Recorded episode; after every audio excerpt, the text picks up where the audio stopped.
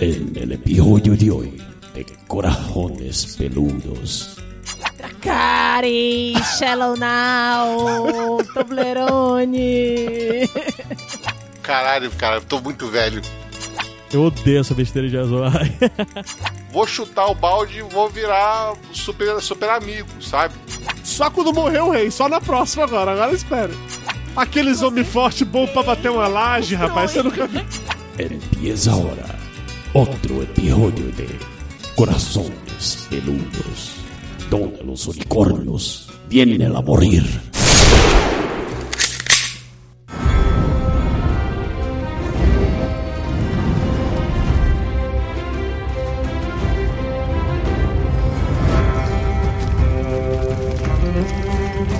Seres de corações peludos espalhados por todo o Brasil! Este é o podcast Corações Peludos e é aqui que os unicórnios vêm para morrer. Eu sou o do Salles, do meu lado direito está a mulher que tem um bichinho de estimação tão perigoso e carente quanto o Drogon, Dona Maria Moraes. Dracari, Shallow Now, Toblerone. Puta que pariu.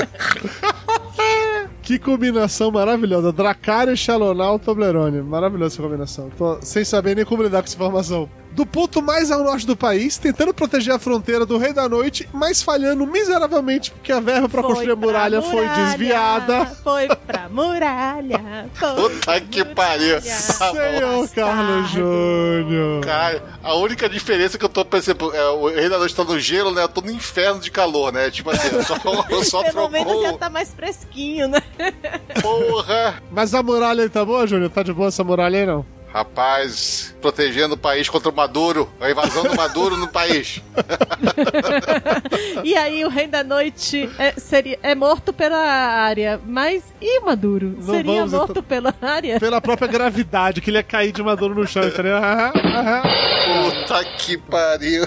Muito ruim, já fiquei até com vergonha de falar isso. Enfim, o nosso convidado de hoje é um homem que cruzaria o mar estreito nadando de costas só pra garantir que o puto do George R. R. Martin acabe logo de escrever as porras dos livros diretamente do Iradex, senhor Caio Anderson. Oh, ótima definição. Eu já tô pensando aqui o quanto de treinamento eu teria que fazer pra isso, se fosse esse o único modo desse gordo terminar esses livros, cara. Principalmente depois de tudo que a gente viu nesse último episódio agora. Pior de tudo é o Nossa. seguinte, eu acho que ele tava sem inspiração. Aí deixou a galera da série pra fazer um teste Ah, e ser pra ele poder ir Teste. AB, teste O AB. pessoal diz que é o maior teste AB da literatura de todos os tempos, né? Mas é isso aí, gente. Eu trabalho com publicidade. É isso mesmo. Teste AB. Você faz o negócio lá, não deu certo, você faz diferente. É assim que funciona. Tá, tá tudo certo, tudo sob controle. Ô, Caio Anderson, como essa é a primeira vez que você aparece aqui em qualquer podcast do Papo de Gordo, vai que as pessoas não sabem quem caralhos é você. As pessoas só eu conheciam o gravando Papo de Iradex. gordo, bicho. Eu tô gravando papo de gordo, é muito surreal. Eu escutava vocês, ah, tipo, na época que eu comecei a ouvir podcast, 10 anos atrás, já existia papo de gordo, eu já ouvia e eu tô aqui Eu agora. só me senti Massa. velho agora. Puta que pariu.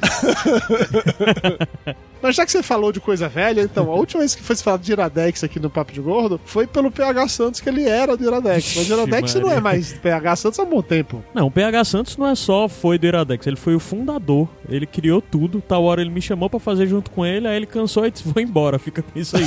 Resumo foi isso. O resumo é isso. Mas o que é que tem no Iradex? Cara, o Iradex tem muitas coisas. Principalmente podcasts. A gente tá pro- aproximadamente agora com ativo, acho que são, sei lá, sete, oito podcasts diferentes. Principal, eu tô aqui por causa do Sete Reinos, que é um podcast que a gente tem sobre Game of Thrones, já que cobre desde 2012, 2013, aí a gente cobria, cobre Game of Thrones, que é o Sete Reinos nesse podcast. Mas além disso, a gente tem lá vários outros podcasts. E todos esses podcasts a gente chama de algo dentro desse guarda-chuva que a gente chama de RIPA, que é Rede Iradex de Produções Associadas. Boa parte das Olha, produções aqui são em produções. casa, ripa é outra coisa. É RIPA? Eu até É, imaginei inclusive pela um rima. verbo. Ripar. Isso é muita coisa. Ripa é um negócio que eu não sei se o resto do, do Brasil conhece, porque ripa aqui no, no Ceará, aqui no Nordeste, é aqueles pedaços de. aquelas traves grandes de madeira, aqueles pedaços grandes de madeira que tem construção, né? Tipo, Aham. no O resto do Brasil conhece ripa por isso também? Eu não Sim. faço a menor ideia. Na Bahia é assim também. No Rio também era assim. Eu não sei aqui, aqui em Roraima é diferente. Aí a gente batizou de RIPA isso, que faz muito tempo. Aí a Rede, Rede Iradex de Produções Associadas, a maioria dos dos podcasts que tem lá eu tô meio que envolvido, mas tem alguns que são de amigos que a gente trouxe dentro para dentro da casa e tenta dar um apoio e ajudar de forma unificada sobre uma mesma bandeira. Então, assim, iradex.net você conhece todos os podcasts que nós produzimos, mas são muitos. Isso. E lá no, No Sete Reinos, né, que cara, faz como ele falou, realmente foi por isso que ele foi convidado aqui, porque eu sou um ouvinte dos Sete Reinos. Sete Reinos eu sempre tenho que puxar a sardinha pro meu lado pra dizer que é o podcast mais antigo sobre Game of Thrones no Brasil que está, né, on the going, que tá rolando. Mais antigo até do que daquele Game of Thrones BR, sei lá, aquele, aquelas comunidades nacionais. Sim, o. Podcasteros, sim, a gente começou antes do Podcasteros. Porque, na real, o Podcasteros era feito participado com o pessoal, a, a- aquela turma lá do Masmorra Cash. Aí, tem a hora, o pessoal do Masmorra Cash desistiu de fazer podcast sobre Game of Thrones. Aí, o Podcasteros começou, que é do Game of Thrones BR, né? Eu cheguei a participar de um de- de- desse da Angélica do Masmorra Cat lá na primeira ou segunda temporada. Eu cheguei a participar de- disso há muito tempo É, atrás. eu lembro. Teve você, teve Torinho. É, Eu também participei também. Caraca, Milhões faz de- muito Quando a gente era Puta jovem, Júnior. Pariu, caralho, cara, eu tô muito velho. Puta que pariu. Nas últimas duas temporadas de Game of Thrones, a gente fez episódios especiais do Corações Peludos, que já existiu Corações Peludos, né, pra poder comentar sobre isso. Mas a Isso. gente, pelo menos, sempre teve eh, a decência de falar que a gente iria fazer apenas um ao final da temporada pra comentar tudo. Já o senhor Caio Anderson, ele além de ter esse papo de fazer um episódio a cada episódio da série, ele ficava prometendo que entre uma temporada e outra ia fazer vários Sete Reinos sobre várias coisas que ele nunca fez. nunca fez. E agora que Ai, acabou ai, a série, ele quer. Agora que acabou a série, ele quer que as pessoas acreditem que ele vai continuar realmente fazendo alguma coisa com Sete Reinos. E tem coragem de, de ficar bravo com o Jorge R. R. Martin. É, olha aí. Pois é. Mas assim, o problema é que o Sete Reinos sempre ficou muito em cima de mim, mas só que agora, felizmente, tem pessoas que estão dividindo o trabalho comigo. Aí mesmo na época que eu, quando participava o PH, o Gabriel, os que largaram o barco do Iradex no meio do caminho, mesmo quando Aham. era eles, eram muito focados em mim, de fazer a pauta, editar e ficar puxando. Hoje em dia eu tenho uma galera que tá mais interessada do que eu mesmo em gravar sobre isso, então facilita a vida. Então fica mais Então fácil, entendi. vai continuar. Eu não digo que vai ser tipo um episódio por mês ou um episódio por 15 anos, com certeza não, mas que vão ter alguns episódios por ano, vai. Alguns por ano, ok. Tem mais de um, já alguns por ano. Tudo bem, beleza. É, sim. Enfim, tá valendo. então, se você tem interesse em, em ouvir mais sobre Game of Thrones, se você quiser fazer essa viagem no tempo aí, em de Game of Thrones, você pode conferir tudo lá no Iradex, você vai achar isso com toda certeza. E assim, eu acho que essa altura do campeonato já ficou um pouco claro, mas se não ficou, eu vou falar que hoje, aqui no Corações Peludos, a gente vai falar sobre a última temporada de Game of Thrones. Vamos debater pontos de- deveras polêmicos, do tipo assim, será que o final fez justiça a toda a história que essa série trouxe pra gente? Será que eles Não. acertaram mais que erraram? Será Não. que vai ter alguma outra série depois dessa que vai causar tanta comoção nas pessoas quanto foi Game of Thrones? Será, seu Carlos Júnior? Não responda ainda, seu Carlos Júnior, que a gente vai falar de tudo isso logo depois da musiquinha!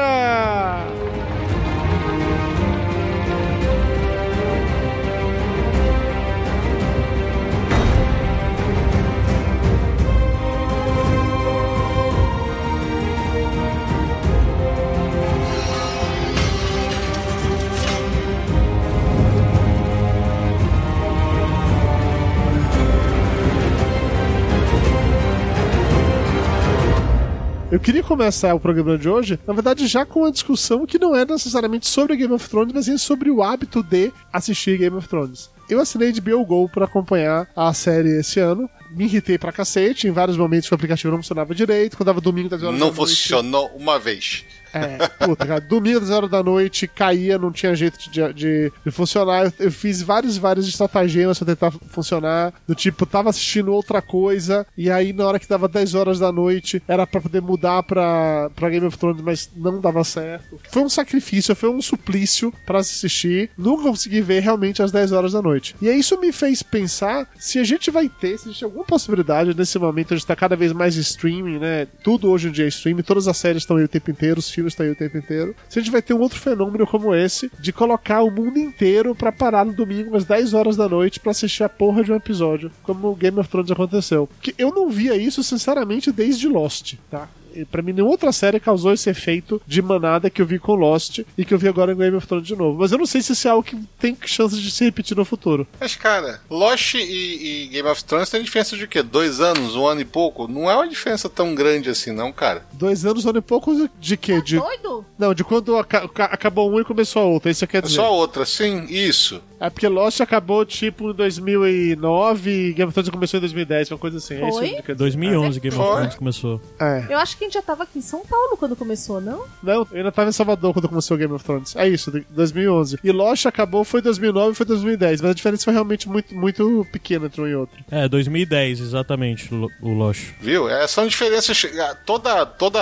Eu acho que a gente precisa dessas séries pra ficar conversando e comentando. E sempre, elas sempre aparecem, né? O troço todo talvez não seja, sei lá, o povo ficar meio ressabiado porque de vez em quando acompanha muito uma série, ou espera dois anos pra saber o final de uma série e dá uma cagada, dá um problema. Mas teve- sempre teve essas séries. Eu me lembro da época do Sopranos também teve isso. Depois Soprano pra Lost também não é uma diferença tão brutal assim. São séries que são quase contemporâneas, os finais e os começos das novas. Então Não, mas olha. o pessoal focaliza numa época e vai embora. Mas não me entenda mal, eu não tô falando que não vai ter séries que vão ser mega populares como essas. Eu posso dizer que Stranger Things, pra mim, tá na mesma categoria que todo mundo comenta, é louco e gera essa mesma frisson. A diferença é que tanto Lost como Game of Thrones eram séries que lançavam um episódio por semana e que isso se estendia esse hype e as pessoas tinham que parar pra assistir naquele mesmo dia e Porque horário. aí é tá a mudança da lógica da eh, TV, enfim, tá sendo pautada agora pelas novas formas de ver vídeo.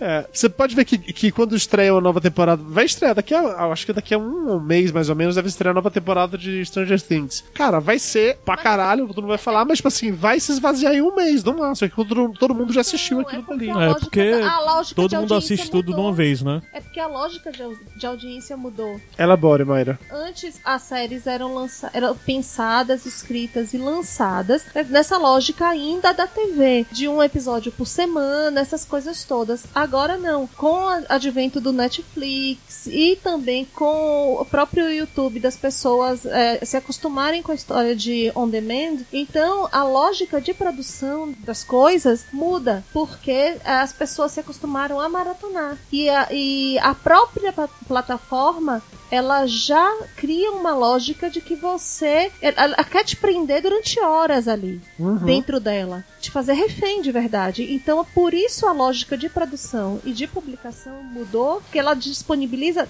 tudo de uma vez só. Não é o que aconteceu com Game of Thrones agora, mas é o que acontece, por exemplo, com Stranger Things. Sim, eu entendo isso. Meu, meu ponto é que eu não sei se a gente vai ter outra coisa como foi Game of Thrones. É nesse ponto que, que eu me pego. eu meio que entendeu? discordo, eu meio que discordo do que a Maia disse. Porque o que acontece? Também depende da, da. A Netflix vive experimentando coisas novas. Eu me lembro de quando começou a passar o Better Call Saul lá na, na Netflix, eles estavam lançando um episódio novo por semana e no mesmo horário. Eu me lembro que no nosso grupo mesmo, do, do lado do grupo dos lindos, quando dava a hora do episódio, todo mundo corria pra Netflix pra assistir. Então, mas o Better Call Saul não é uma série do Netflix, né? Ela só é distribuída. É, e aqui no Brasil especificamente. Em outros países ela é uma série, ela é... Eu não lembro qual canal agora, mas eu acho que é o mesmo canal do Netflix, que é o, o AMC, AMC, é? AMC, é. Júnior, o que eu tô te falando é estudo, é comprovado, sabe? Inclusive, as próprias é, empresas que produzem conteúdo pra internet já tá atento de que as pessoas ouvem e as pessoas assistem coisas em velocidade acelerada. Tá, mas você vê no Technicase e você não respondeu. Você acha que você, Mayra Moraes, vai ver ainda na, su- na sua geração, você ainda vai assistir pra ver algo como o Game of Thrones aconteceu, que gerou toda essa repercussão, todo, mundo falando, memes na internet, pessoas parando às 10 horas da noite do domingo pra assistir A série. área aventureira, com certeza a gente vai conseguir colocar no ar. Não, mas a área aventureira vai estar no mesmo universo. Se é algo novo, do, sei lá, você acha que o Westworld, por exemplo, daqui a alguns anos o Westworld não tiver mais avançado, sei. vai gerar esse efeito nas exemplo, pessoas? Black Mirror, se tivesse sido lançado agora, correria risco. Você acha que Black Mirror, se, se não fosse pela Netflix, que é stream, ela geraria essa mesma coisa toda semana, as pessoas pararem para ver como se fosse um compromisso forçado e tal. Sim, ou Entendi. algo é que é você prever o que tipo de coisa vai fazer sucesso, mas outras coisas desse nível vai ter. Teve Lost, vai teve isso e vai ter outro, com certeza. O que você acha, Caio Anderson? Cara, eu acho que não. Acho que não vai ter mais nada como Game of Thrones, não, nesse nível, sabe? Evidente que é, o formato majoritário são os de streaming, né? De, sei lá, o Prime, Hulu, agora as coisas da Disney, que provavelmente e vão seguir é, tudo no mesmo esquema da Netflix de lançar temporada inteira. É, agora, esse, esse outro formato, acho que o principal bastião disso, no final das contas, são algumas produções da Fox e ainda o que a HBO faz. Mas eu acho que a HBO não vai alcançar mais uma série com o que fez com Game of Thrones. Eu tô falando em questão de número, de impacto. Aham. Porque a HBO nunca tinha tido nada com impacto tão grande quanto Game of Thrones. Eu não tô falando de qualidade, nem de, sei lá, o público cult que adora Sopranos ou outras coisas desse tipo. Não, tô falando de impacto. Em questão de, de audiência, eu acredito que HBO deve, que Game of Thrones deve ter batido deve ter batido o recorde de audiência no primeiro episódio. Eu tô falando a nível mundial. Nos Estados Unidos não bateu, é muito menor do que várias outras séries. Sei lá, a série com maior audiência na noite de estreia nos Estados Unidos, o final de série, é Magnum. Depois de Magnum tem várias outras coisas, Seinfeld, tudo isso tá na frente, mas isso é algo do público americano. O HBO atingiu um público mundial muito maior. Essa coisa de, primeiro que antigamente séries eram raras que elas passassem simultâneos, né, lançamento mundial. E de certa forma quem definiu isso foi a partir de Lost, né? Que começou de. Sim. O, o, o episódio passava mundialmente. Mas Game of Thrones, se você parar pra ver os números que teve da primeira até a última temporada, agora, cara, sei lá, o tanto de ambientes aqui em Fortaleza, onde eu moro, tinha uns 12 bares diferentes que estavam exibindo Game of Thrones durante a temporada inteira. Não era só no season final, sabe? Tipo, Aham. todos os episódios estavam sendo exibidos, as pessoas tinham que reservar lugar. O canto onde eu estive durante toda a temporada, porque eu fazia um quiz lá sobre Game of Thrones, é o que a gente faz lá desde 2015. Toda semana tava esgotando reserva. Na terça-feira, quarta-feira, já tava esgotado as reservas pro domingo. O tanto de pessoas que assinou HBO por causa disso. Eu acredito que o número de pessoas vendo Game of Thrones pelo HBO Go era superior ao pessoas vendo porque tinha assinatura de Sky, sabe? Eu acho que a Aham. HBO foi um. é, o Game of Thrones foi um marco muito grande. Isso, na verdade, é até um problema, dado o final e o desagrado que ele tem dado, porque eu acho que isso depõe muito contra a HBO. Muita gente tá dizendo, ah, tanto faz pros caras se o final foi bom ou não. Eu acho que não é bem assim que funciona, sabe? Porque, ah, de um jeito ou de outro, se eu tivesse acontecido um final mais satisfatório pra um, a grande maioria das pessoas, provavelmente isso iria ser um sinal positivo pra HBO. Eu acho que impacta negativamente. Mas de toda forma, não. Eu acho que os tempos estão mudando e as pessoas não. É muito difícil você encontrar pontos de convergência que agradem tanta gente assim. É muito difícil haverem séries novas que vão causar um impacto tão grande. Porque cada vez mais as coisas se tornam segmentadas. As pessoas que assistem uma série acompanham de forma radical e empolgada aquela série, mas é, é difícil ter uma coisa que seja quase que unânime como Game of Thrones foi por tantos anos, onde todo mundo acompanhava e as pessoas tinham que assistir necessariamente no domingo, na noite de lançamento, porque depois disso, se você não assistiu, é, até coisa de spoiler, sabe? Ninguém nem tem regras mínimas pra spoiler. Se você não assistiu na hora, nem abra a internet porque vai ter spoiler, sabe? Mesmo as pessoas que eram preocupadas com spoiler se sentiam livres e tal. Então, assim, eu acho que Game of Thrones foi de fato uma revolução. Ah, existem aquelas coisas, aqueles pontos que as pessoas faziam muito, principalmente na década passada,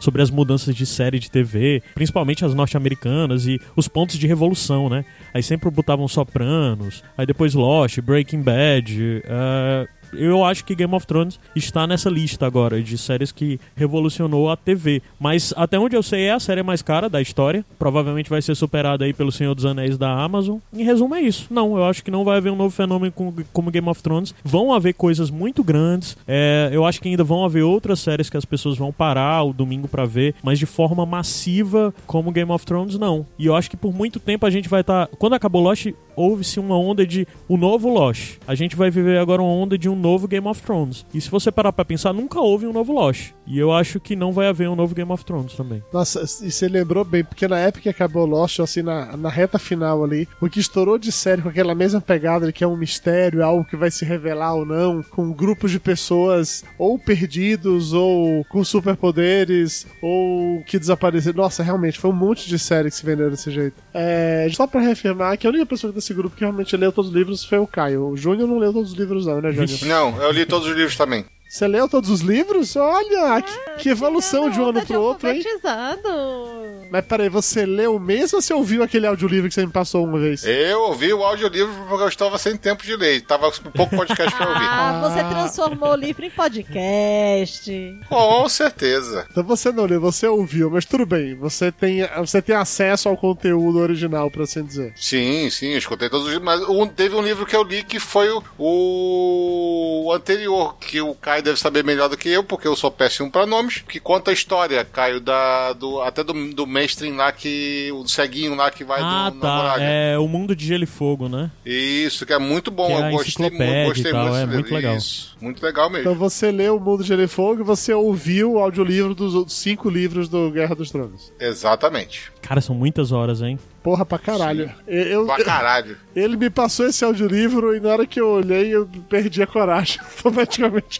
Que era, era muita coisa. Então são cinco livros e teoricamente a série acompanhou até aqui da temporada e a partir daí, sexta e sétima, quer dizer, sexta, sétima e oitava virou, usando o termo negativo as pessoas adoram, fanfic. É isso? Ou na quinta temporada já tava, já tinha destoado muito? Eu acho que a sexta já tem ainda tem alguma coisa ainda que tá, no, tá nos últimos livros, mas é pouca coisa. Tem, mas tem a, sim, tem sim. Mas a, a, a- penúltima e a última não tem nada no livro. Da quarta temporada pra frente, meio que eles começaram a desenhar uma linha de que as coisas iam pra um outro caminho. Na terceira tem pouco, na primeira e na segunda quase que não tem, mas da quarta ali pra frente eles começaram a pegar alguns caminhos que são muito diferentes dos livros, de matar personagens que estão vivos nos livros, matar eles bem antes, sabe? Isso já são decisões de adaptação, mas o momento que de fato ficou sem conteúdo dos livros, tipo zero, nada do que tem na, que acontece na série tem nos livros é na sétima e na oitava temporada. E aí vem exatamente nessas duas últimas temporadas, a sétima e a oitava, que são as únicas temporadas em que a gente tem menos do que 10 episódios. É, da primeira até a,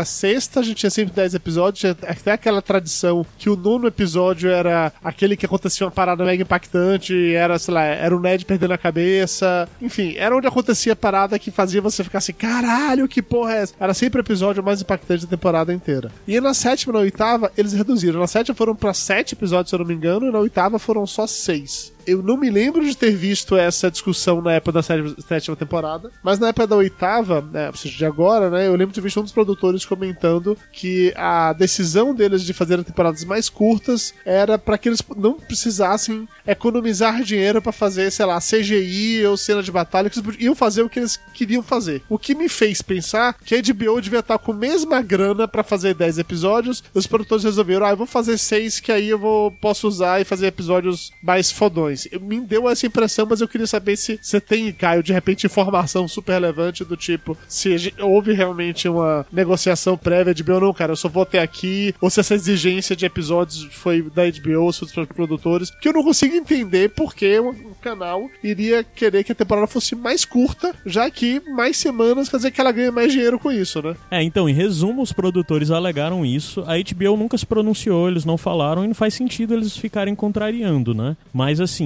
pra mim, e muito baseado no que muitos dos veículos é, gringos que eu acompanho que falam sobre Game of Thrones, é meio que consenso que o- a ideia de reduzir o número de episódios, na verdade, foi única e exclusiva dos produtores que queriam finalizar a história. Porque eles queriam seguir a vida, sei lá, eles estão envolvidos com a série. A gente começou a ver em 2011, mas eles estão envolvidos com a série. O, o pitch deles dois, do, do Benioff e do Weiss, pra HBO da, da- de fazer uma série sobre Game of Thrones foi em 2006. Os caras estão envolvidos há 13 anos nessa história. E eles tinham que botar um ponto final e seguir. Aí daí já existem várias questões que são, eu acho que são bem debatíveis sobre a coisa de se foi uma decisão correta ou não. A minha opinião é que não foi, porque na verdade eu acho que a série poderia ter seguido, eles poderiam ter se envolvido em outros projetos, só se eles largassem um pouquinho é, a bola, sabe? Eles deixassem outras pessoas brincarem. Mas não, a série sempre foi centrada nessas duas pessoas, que além de serem é, showrunners, eram roteiristas e estavam presentes em todos os sets, acompanhando direção, se intrometendo na direção, de atores, até de tudo. Então é meio que eles fizeram meio que o papel de são o dono da bola e não deixaram mais ninguém brincar. Eu acho que a série poderia ter continuado, a série poderia ter mais ter tido mais episódios, que eu acho que de via geral não consigo Acho que todo mundo que assistiu essas últimas duas temporadas pensa que a série precisava contar essa história que contou de forma mais calma, com mais episódios, com Sim. mais acontecimentos, né? Com... É, essa série precisou de, de minúcias, que é o que não teve, né? Nessas últimas temporadas. Então, assim, no final das contas, eles poderiam ter passado pra frente essa bola, ter passado pra algum outro produtor que conseguisse tocar e esticar, mas eles não quiseram. Independente de qualquer coisa, às vezes tem essa coisa toda de internet, rage e os haters e como a negada persegue quem faz coisa que não lhe agrada. Mas assim, mérito por Game of Thrones ter acabado como terminou, pra mim é a única exclusiva desses caras, sabe? Do, do Benioff e do Weiss, os produtores e showrunners lá. praticamente todas as críticas que eu tenho às duas últimas temporadas são relacionadas com a velocidade das coisas. É uma, acho que a crítica recorrente entre os fãs de que de uma hora para outra um corvo era capaz de atravessar o continente inteiro no espaço do início até o final de um episódio. O, o dragão, o dragão saía voando de pedra do dragão até chegar além da muralha, no espaço rápido o suficiente que foi o tempo desse corvo chegar lá para dar uma vida. Então, assim, a velocidade foi um negócio que incomodou na sétima temporada pra caralho, mas na sétima temporada me incomodou muito mais essa velocidade de, sei lá, de trânsito de mover as pessoas de um lugar pro outro. Mas já na oitava temporada, a velocidade que acabou me incomodando não foi relacionada com o tempo que leva pro do Jon Snow sair a cavalo de West, de Winterfell até chegar lá em Porto Real. E sim, na verdade, em como todas as evoluções de personagens tiveram que ser aceleradas para que eles contassem aquela história dentro daqueles episódios que tinham ali. Os meus episódios favoritos dessa temporada são exatamente aqueles em que eles pararam as coisas que, que tinham de correr para deixar a história andar um pouquinho devagar para os personagens interagirem, para os personagens para construírem alguma coisa, por assim dizer, antes da merda toda que viria pela frente. Eu acho que o povo tá reclamando muito da, da Daenerys e tudo. Ai, do, da, do dia pra noite ela virou má e não sei o que, ela era minha redentora e blá blá blá. Exatamente porque não teve tempo de entender o que estava acontecendo. De cair a ficha. Não, eu, eu, eu, discordo, eu discordo disso. Essa, essa crescente da Daenerys para exatamente virar o vilão, da, entre aspas, uma coisa assim que é assustadora, ele foi sendo construindo ao longo das temporadas temporadas. Começa com ela. Mas os povos é, não é... se percebeu, não, Júnior. O povo tava ainda na linha de. Quebradora de correntes. É, vê um fascista com um discurso libertador, é isso. Não, mas gente, ó, o, o Tyrion foi bem didático no último episódio para falar que ela sempre Precisou foi assim. Explicar a gente só não se importava porque eram os vilões. Mas ainda assim, eu acho que a maneira como, como essa girada aconteceu foi muito brusca, assim. Até a temporada anterior, ela ainda estava como salvadora. Ela chegou em Winterfell nessa temporada, já foi com a Sansa olhando de soslaio para ela, achando que ela queria foder o rolê inteiro, e a partir daí toda a construção que foi em cima disso. Deram uma acelerada numa coisa, desde o primeiro episódio,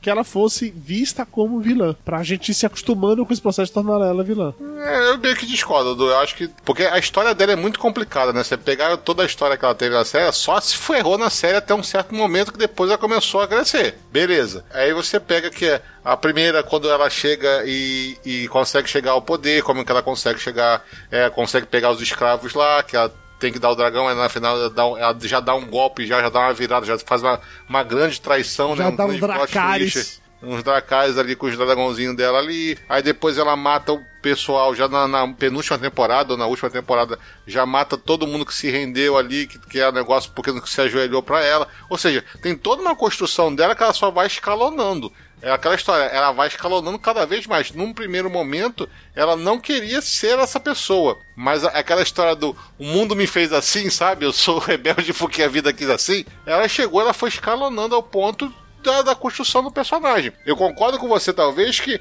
a última temporada foi acelerada. Ponto. Só isso. Tudo foi corrido, sabe? Teve episódios que não aconteceu nada e teve episódios que aconteceu o, diabo, sabe? Mas é, não foi acelerada a, a escala dela. Já estava sendo criado isso eu acho que estava sendo criado sim, mas eu acredito que eh, se a gente tivesse mais tempo nessa oitava temporada, tivesse aí mais dois, três episódios para que isso fosse mais gradual, sabe? Para que uh, os diálogos, as conversas, para que tudo fosse acontecendo de uma forma muito mais gradual do que foi. Você parando pra ver, cara, assim, cada episódio dessa temporada você pode meio que definir como apenas um ponto que pareceu mega brusco. Então, sei lá, o primeiro episódio, quando eles chegam no, no Interfell e todo mundo já encara ela como vilã, e é nesse episódio daí que a gente sabe no final que, que o Jon Snow fica descobrindo que ele é um Targaryen. Aí o segundo episódio, que pra mim é, um, puta, é foda, que é o que a Brienne vira é, cavaleiro. cavaleiro. Chorei. Que chorei. Nossa, é verdade. Chorei. Mayra chorou nesse episódio, foi lindo, realmente. Isso. É para mim o melhor episódio que dá espaço pros personagens crescerem, conversarem e tal. E aí acaba com o John contando pra Daenerys que, cara, é isso, eu sou o Targaryen. Aí o outro é por...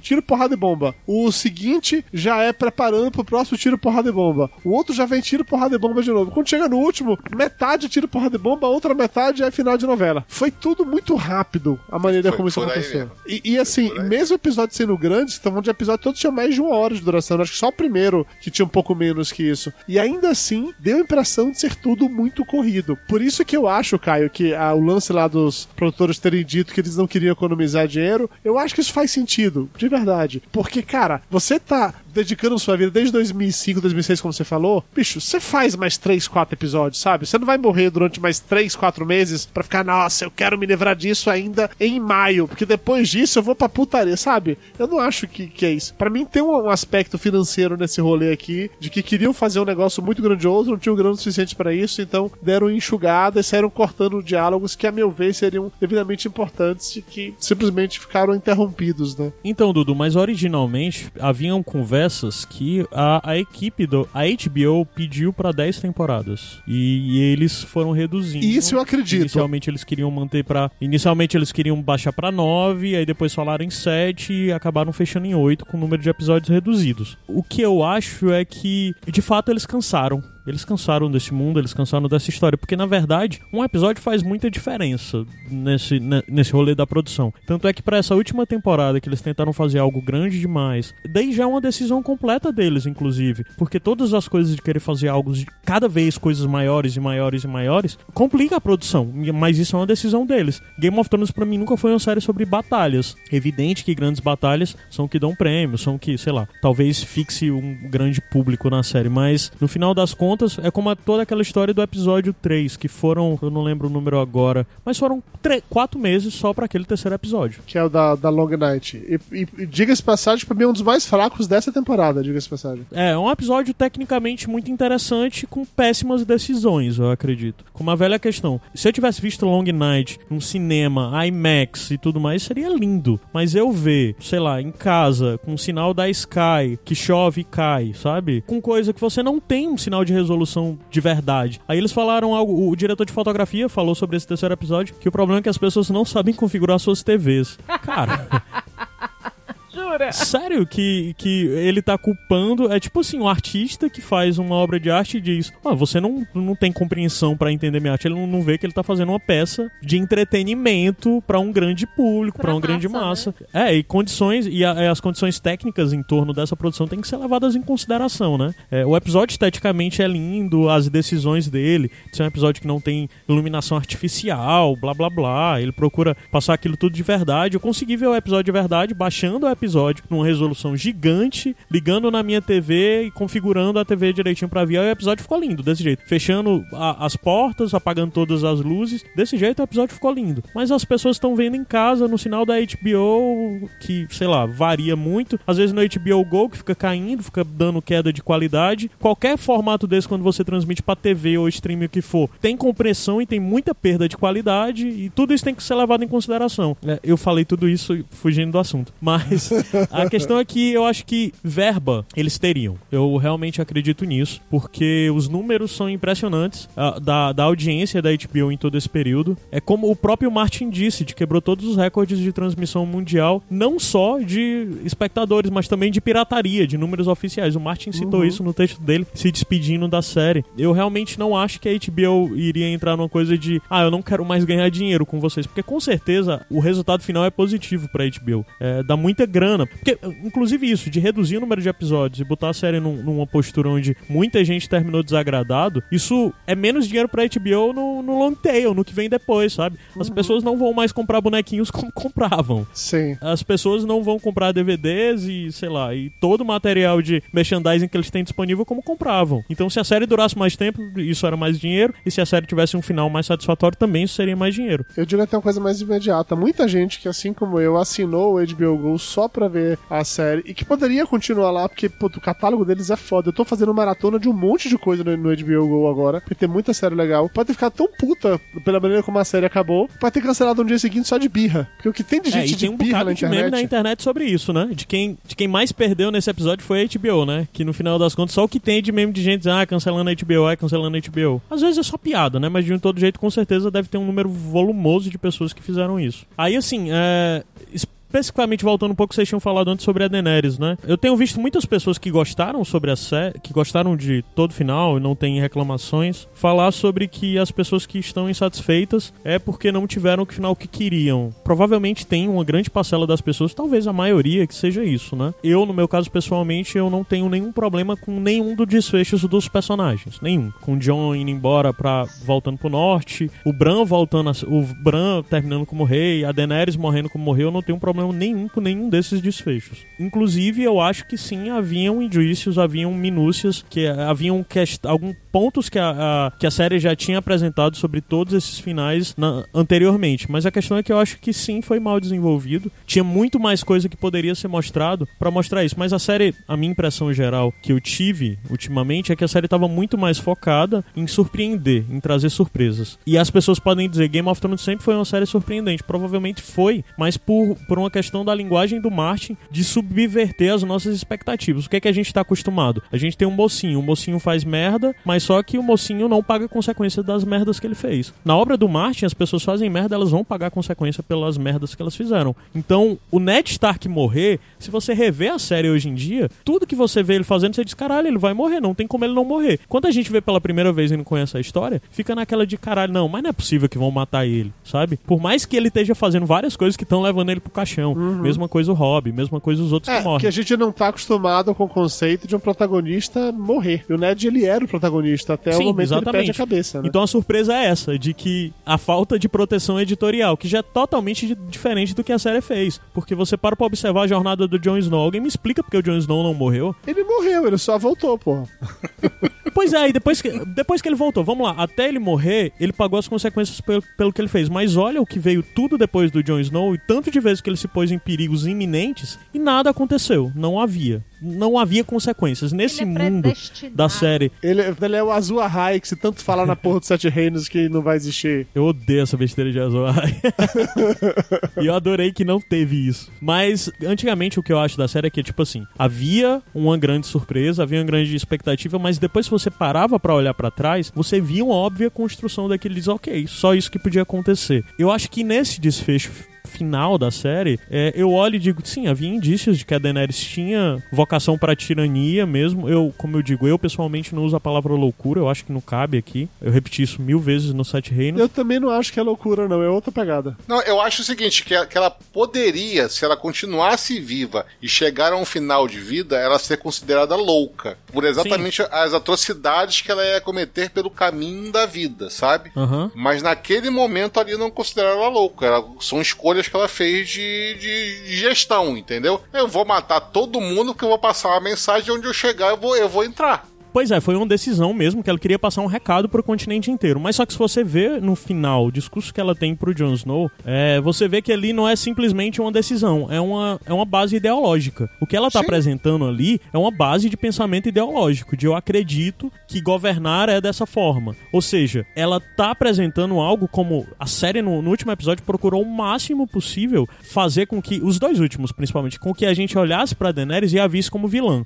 E para mim isso é drástico, porque não foi só, olha, a Daenerys está fazendo isso, entenda o psicológico dela, ela passou por todas essas coisas. Não, a série só, simplesmente olhou e disse, olhe para ela como vilã, porque existe toda uma construção imagética em torno disso. De ela agora tá mais vestindo negro, de como ela não fala mais com as pessoas, como ela sempre olha com superioridade. No final, aquele discurso que ela fala dois idiomas diferentes, primeiro fala alto-valeriano e depois fala do Firak, existe toda a coisa da bandeira caindo, tudo isso. Não tem como você olhar para isso e não pensar nazismo, fascismo e outros regimes totalitários. É, o próprio Star Wars usou isso no, no primeiro filme dessa nova trilogia, né? Na hora que eles estão lá da, daquela. Como é o nome, hein? Na Nova Ordem. Star Wars, aquele. A Nova Ordem tem exatamente isso, mas a Nova Ordem é a personificação do mal nesse mundo. Faz sentido ter isso. Aí agora, nos 45 do segundo tempo, não vou dizer 45 não, vai, nos 43 do segundo tempo, eles botaram a Daenerys tendo essa carga imagética que eu acho que não cabia. E assim, evidente que tinha coisas da Daenerys que... É, é como um vídeo que eu vi no YouTube, qualquer coisa eu até mando pra tu linkar,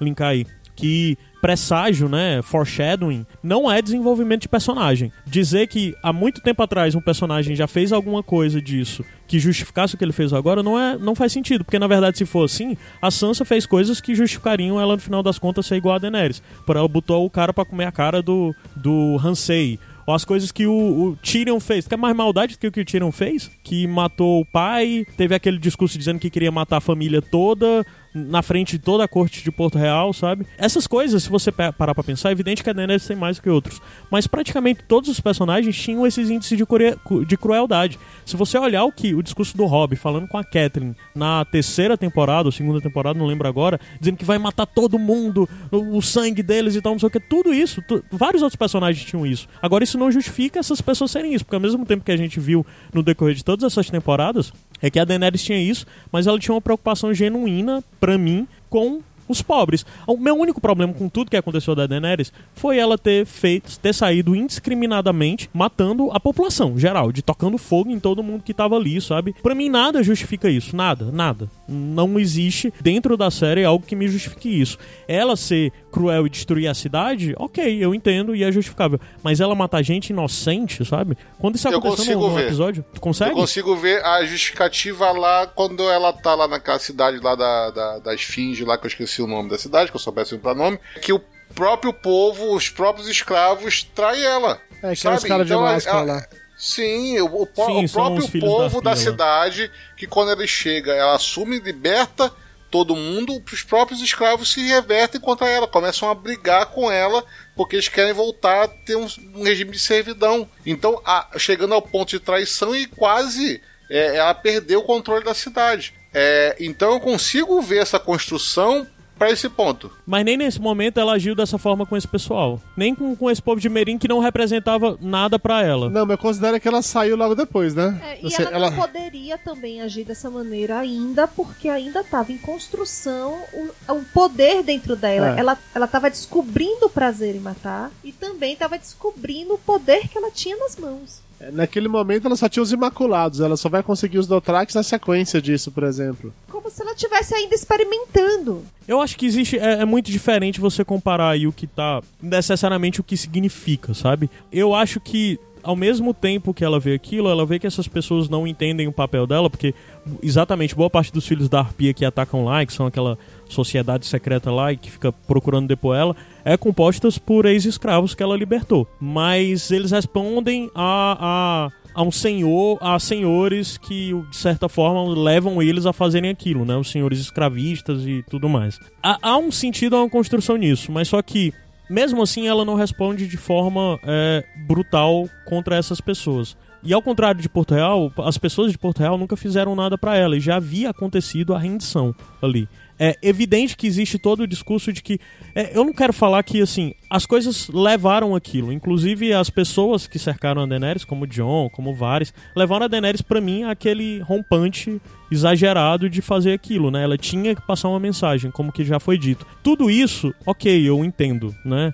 Eu entendo, inclusive, ela matou o pessoal, pra mim isso nada é disso justificável, ok. Mas só que se você olhar, se você rever o, o penúltimo episódio, olhar o último episódio, a Daenerys passou por uma transformação completa. No penúltimo episódio, ela tá ouvindo as pessoas que estão conversando com ela e tá dizendo que vai procurar poupar. Aí depois acaba que ela não poupa, faz aquilo. E no último episódio, a modo como eles desenham a Daenerys, a conversa final dela com como Jon Snow, é exatamente como alguém que tem plena certeza de que o que fez é correto e de que a única forma de lidar com aquilo tudo era desse jeito. Sendo que, se você avaliar a Daenerys nas duas últimas temporadas, inclusive a Olena falou isso pra ela, bem como a Yara Greyjoy, bem como a, a Martel lá, a, esqueci o nome dela agora. Elas falaram que a Daenerys tinha que fazer isso, chegar e queimar a cidade inteira. E ela dizia que não, que não ia fazer isso, que ela não ia ser rainha das cinzas. E no final das contas, ela foi rainha das cinzas e ela tinha uma perfeita justificativa pra dizer por que foi. Então, assim, essa coisa dela ter uma perfeita justificativa no final das contas, a única coisa que, que me faz pensar é que ela havia uma ideologia por trás dela, que ela realmente acreditava que tinha, daquela, que tinha que ser daquela forma. Se ela acreditava que tinha que ser daquela forma, por que, que antes não mostraram isso? Por que não mostraram que antes havia uma certa tirania em torno dela? Eu não tô falando só de palavras de eu vou queimar meus inimigos e as cinzas dele e tudo. Isso pra mim não significa nada, entende? Ela nunca disse eu vou queimar todo o povo de uma cidade. Ela disse eu vou queimar uma cidade. Pra mim existe uma certa diferença. Eu concordo, é por isso que eu tô falando. Considerável nisso. que Se tivesse mais tempo pra desenvolver esse tipo de coisa, últimas em duas temporadas teriam sido melhores. Mas eu concordo com você nesse sentido. Sim, eu, inclusive eu acho que ela queimar toda a cidade não é um problema. Ela provavelmente. Eu só queria ter visto coisas que levassem ela a tipo odiar aquela cidade, dizer ninguém dessa, por exemplo, a Cersei tem isso. O que a Cersei sofreu por causa da cidade na Walk of Atonement lá, daquele negócio dela andando pelada pelo meio da coisa. Shame, shame. De certa forma, justifica ainda mais a coisa dela de como ela odeia todo mundo dali, sabe? E como ela não se importa. Ou mesmo essa coisa dos Lannister, que os Lannister. O Jaime no final fala aquele negócio que é meio controverso de ah, eu não me importo com ninguém da cidade. É bem controverso, mas ele fala isso, mas você entende, porque ele é um Lannister, ele sempre teve acima desse povo, e ele sempre se viu como superior. Não é a Daenerys. Ela não necessariamente não se vê como superior pelo menos nas temporadas anteriores desse povo. O povo foi pondo ela como superior, foi procurando criar uma figura meio divina em torno dela, aquela coisa dela ser levantada pelos escravos, escravos que ela liberou e tudo mais. Mas assim, eu concordo com você pra caralho nisso tudo, mas eu acho também que eles tentaram nessa, nessa temporada colocar as desculpas para ela meio que dar aquele snap, sabe? É, desde a da morte do Jorah, que era a pessoa que tá com ele mais tempo, meio que o porto seguro dela, passando pelo que ela considerou uma traição do, do Jon Snow, era o momento que o Jon Snow passa a rejeitá-la por saber que ela é tia, pelo medo de ser traída novamente por mais umas pessoas, a maneira como a Missandei morre, foi tudo dos últimos três episódios foi construído para deixar claro que ela tava muito puta, para tentar justificar esse tipo Sim, de coisa. sim, sim. Mas eu concordo com você que soa incongruente que de uma temporada pra outra que ela falasse assim, não, eu não vou ser Rainha das Cinzas, e na outra vai lá e taca fogo em tudo. Mas ao mesmo tempo, pode ser que naquele momento do não vou ser Rainha das Cinzas, ela tava genuinamente acreditando nisso. Porque ela ainda não tinha tido que enfrentar nada de Westeros. Ela tava até então só em Essos, tava chegando achando que seria aclamada, tudo lindo, maravilhoso, todo mundo me ama, eu sou Rainha de Direito, curvem-se diante de mim. E o que não aconteceu. E vamos combinar que ela não é experimentada em batalha. Ela foi, ela teve a batalha, a maior batalha da vida dela, ela quase perdeu, que foi contra o rei de- o demônio lá do gelo. O demônio lá do Noite. gelo é O rei ótimo. da noite. Não, ela já usou o dragão pra um monte de coisa e Sim, se resolve. mas Só que era sempre os dragões. Aquela batalha foi perdida se não fosse a Arya. Tá, sim, sim. Era Mas a que- primeira, a, a primeira batalha foda dela, que ela, e ela perdeu. A segunda batalha foi aquela da cidade de Porto Real. Uhum. Então ela tá, ela veio de uma batalha em que ela sabia que ela perdeu e que ela tinha que tomar uma atitude extrema ali pra fazer alguma coisa. Ok, não, eu entendo o ponto. Mas assim, ela já tinha tido outras batalhas em que ela tinha sido vitoriosa, talvez. Tinha, tinha. A questão é que a série não explorou nos episódios essas batalhas. Era só. Começou, terminou. A série não mostrou, mas eram grandes batalhas. Ó, era coisa pequena as Não, outras não, batalhas. não era coisa pequena, é que realmente a série não explorou. É, A série não mostrou cenas grandiosas É. disso, mas não foram. Ela tomando as cidades Assim, lá, não foram coisas prime- pequenas. Antes de chegar em Porto Real, ela já tinha tomado uma porrada de perder metade do exército Sim, dela. eu sei, mas no continente. No outro continente, ela tinha ganho tudo que ela podia ganhar em tomando várias, várias cidades. Então, ela esteve em batalha, sim. Mas você quer A gente só não via. os exércitos daquelas cidades com os exércitos depois que Não, ela não, é de outra história. Então, E- na verdade, os exércitos daquela cidade são maiores do que o. É porque a série não explorou de fato É. isso. E as coisas da Daenerys nesse outro continente pareciam pequenas, mas não, elas eram maiores. São cidades mais desenvolvidas e maiores do que Porto Real. Essas que ela conquistou. Como as cidades lá da Baía de Escravos e. No último episódio, antes dela, dela ir pra Westeros, tem aquela. A cidade dela que tá sendo atacada por uma frota, uma caralhada de navio, tá tudo Sim, na merda. Meereen. E aí ela chega, Aham. só ela e os três dragões e resolve a parada toda e tal. Então, sim, teve isso. Mas eu concordo que ela tinha acabado de vir de uma derrota em que ela perdeu metade dos exércitos, em que ela atirou fogo contra o Rei da Noite, que ele só riu na cara dela. Ela perdeu mais um dragão. Eu entendo tudo isso. Assim, tem, tem uma construção pra deixar ela realmente puta nas calças e achar que ela precisa resolver isso. Mas é, é foda porque ainda assim parece brusco. E talvez fosse algo que seria resolvido, e sei lá, em duas cenas com diálogo, teria sido resolvido pra mostrar essa construção, entendeu? Sim, sim, sim, sim. Eu acho que precisava, porque existem várias outras coisas, é evidente que eu tô. é, No final das contas, é uma coisa é totalmente subjetiva, porque tem muita gente que de fato tá satisfeito com o que teve. Ah, eu tô bem Porque, de boas, exemplo- tá? Só pra deixar claro, eu tô criticando, mas eu tô bem de boas, porque pra mim esse era o, era o final que eu esperava realmente, que ela iria fazer coisas assim, porque não faria sentido toda aquela construção de... Não, eu também, eu também já esperava isso. Eu tô bem satisfeito com tudo que foi dito, mas na, no papel de estar exercendo há duas temporadas o desapego. É porque é tipo assim, eu tô de be- boas, ok, teve um final, um desfecho, né? E principalmente no episódio passado eu gostei das coisas que tiveram no episódio passado. Nesse episódio eu gostei até a hora que o Drogon vai embora com a Daenerys, depois disso eu tenho vários problemas. Mas assim, se eu for problematizar, se eu for pensar, for ficar levantando de coisas das várias outras temporadas e comparar com essas temporadas, é infinitamente inferior pra mim. Tecnicamente a série só melhorou, Mas teve um puta, uma puta redução de qualidade de roteiro, sabe? Inclusive de diálogos. As pessoas não conversavam mais nessa temporada. As pessoas falavam duas, três coisas, aí faziam uma frase de impacto e cortavam o diálogo, sabe? Eu sempre ficava, porra, as pessoas não realmente não falaram, não vai ter resposta. O que é que eu tenho que entender como espectador? Que a pessoa ficou calada, não teve resposta para falar para outra e foi embora constrangida? Se você for lembrar dessa temporada, for rever, você vai ver vários diálogos interrompidos. As pessoas não concluem diálogos nessa temporada. Eu acho isso bizarro. E é muito pela coisa de não, nós não vamos deixar esse, concluir, esse diálogo ser concluído para que nada seja entregado. A, a série se focou muito nessa coisa de nós temos um final e vamos fazer o que for possível para chegar a esse final. E o meio, de, o meio não importa. Como, por exemplo, os dragões no episódio são super, hiper, mega poderosos, nos outros nem tanto. Num, num, basta ver o que o, o Drogon, como ele facilmente destruiu tudo aquilo do, do, dos escorpiões, quando no episódio passado os escorpiões eram enorme ameaça, sabe? Nessa que tem muito mais bicho daquele, não. O Drogon é ninja, destrói tudo, não tem perigo nenhum, sabe? É, é, essas facilidades, essas decisões deles de não importa, ah, não importa se, se essa arma é realmente perigosa ou não. O importante é que a Daenerys, esse episódio inteiro é pra Daenerys destruir a cidade. Não importa como isso vai acontecer, não importa as ameaças, sabe? Ah, passaram temporadas falando sobre como o, o exército de. A, a Companhia Dourada era uma enorme ameaça. Aí você vai ver a Companhia Dourada não faz nada, sabe? Tipo, aí você diz, não, mas aí é quebra de expectativa. Mas novamente, quebra de expectativa nas temporadas anteriores, havia, se você parar pra pensar, é, de fato eu tava criando expectativa, mas eles já tinham mostrado que isso não funcionava. Aqui não, é simplesmente porque eles queriam chocar, queriam impressionar, sei lá. Até isso de como os poderes do dragão falou que aparece, sobe ou desce de um episódio pro outro.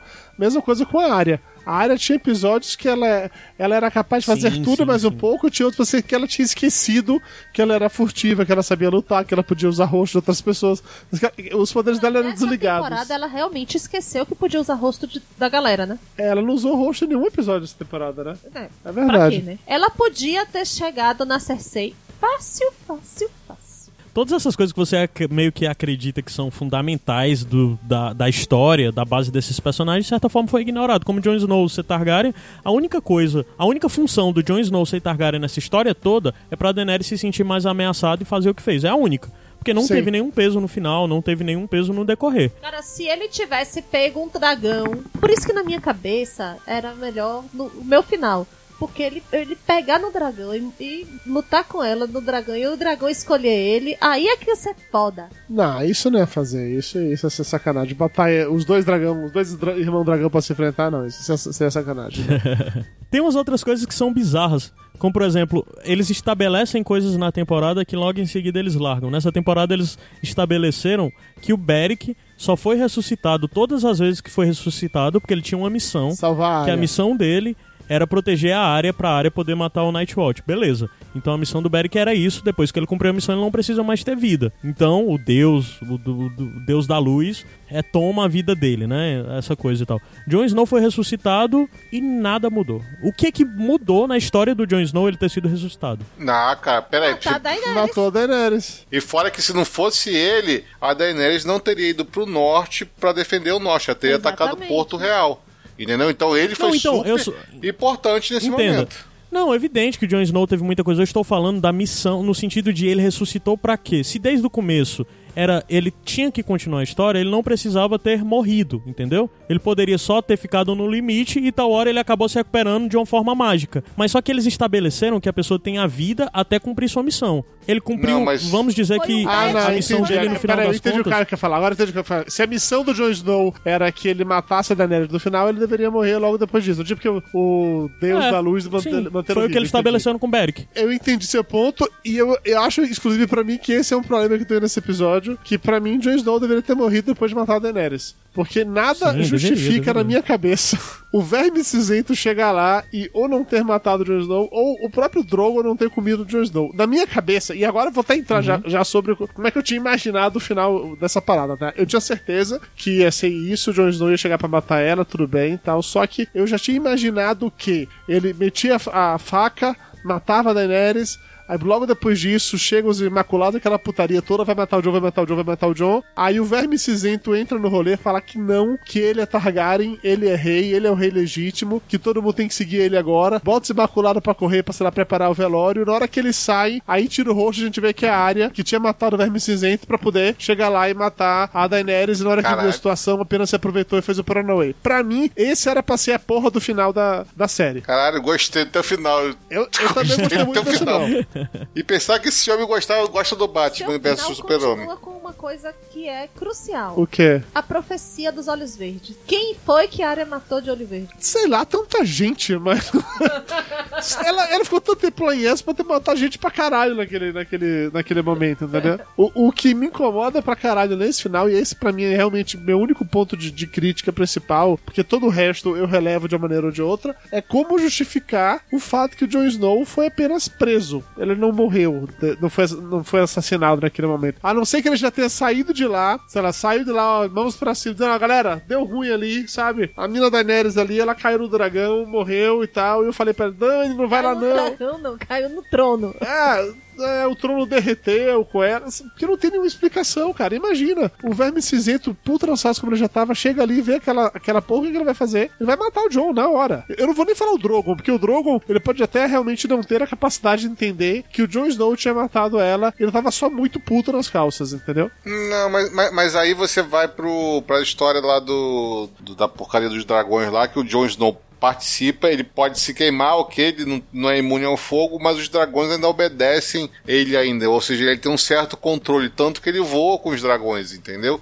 Então ele tem um certo controle, você consegue justificar por aí. Esse ponto aí não me estressou tanto, sabe? Não foi uma coisa assim, eu falei, ok, beleza, ele não matou porque o dragão não pode matar o cara porque ele é... Targaryen. é, é Pois o é. Targaryen, Isso acabou a foi de boas também, isso foi de boas também. Assim, existe um- uma contestação pra isso especificamente, sobre ele ser Targaryen. Vamos dizer que se sai um material extra nos DVDs falando sobre o mundo, isso é considerado que é algo dentro da série ou não? Como assim? Não Porque entendi. assim, Como assim? no, no DV nos DVDs da série, eles falam. Tem uns episódios que são contando a história do mundo. E é contando a história do mundo com base no que aconteceu, né? ah, no passado. tá, eu já, eu já vi uns episódios disso. O que é que tem? Pronto. E existe isso falando que, na verdade, porque nos livros não existe essa besteira de dragão não mata Targaryen. Não existe isso. De forma nenhuma. Do mesmo jeito que não existe a Daenerys. A Daenerys não é imune a fogo nos livros. O Martin fala isso com todas as palavras. A série estabeleceu o que ela é, beleza. Eu entendo. Se a série estabelecesse, estabeleceu de alguma forma pra algumas pessoas que Tar- dragão não mata Targaryen, beleza também. Mas assim, no conteúdo dos vídeos, que são os vídeos que saem no DVD do box da série, eles contam histórias de, do passado. São aqueles são, são animações, né? são as animaçõezinhas. Sim, exato. É, eles contam a história da Dança dos Dragões, que foi o conflito que aconteceu entre Targaryens, onde Targaryen saiu matando Targaryen pra caralho em cima de dragão, entendeu?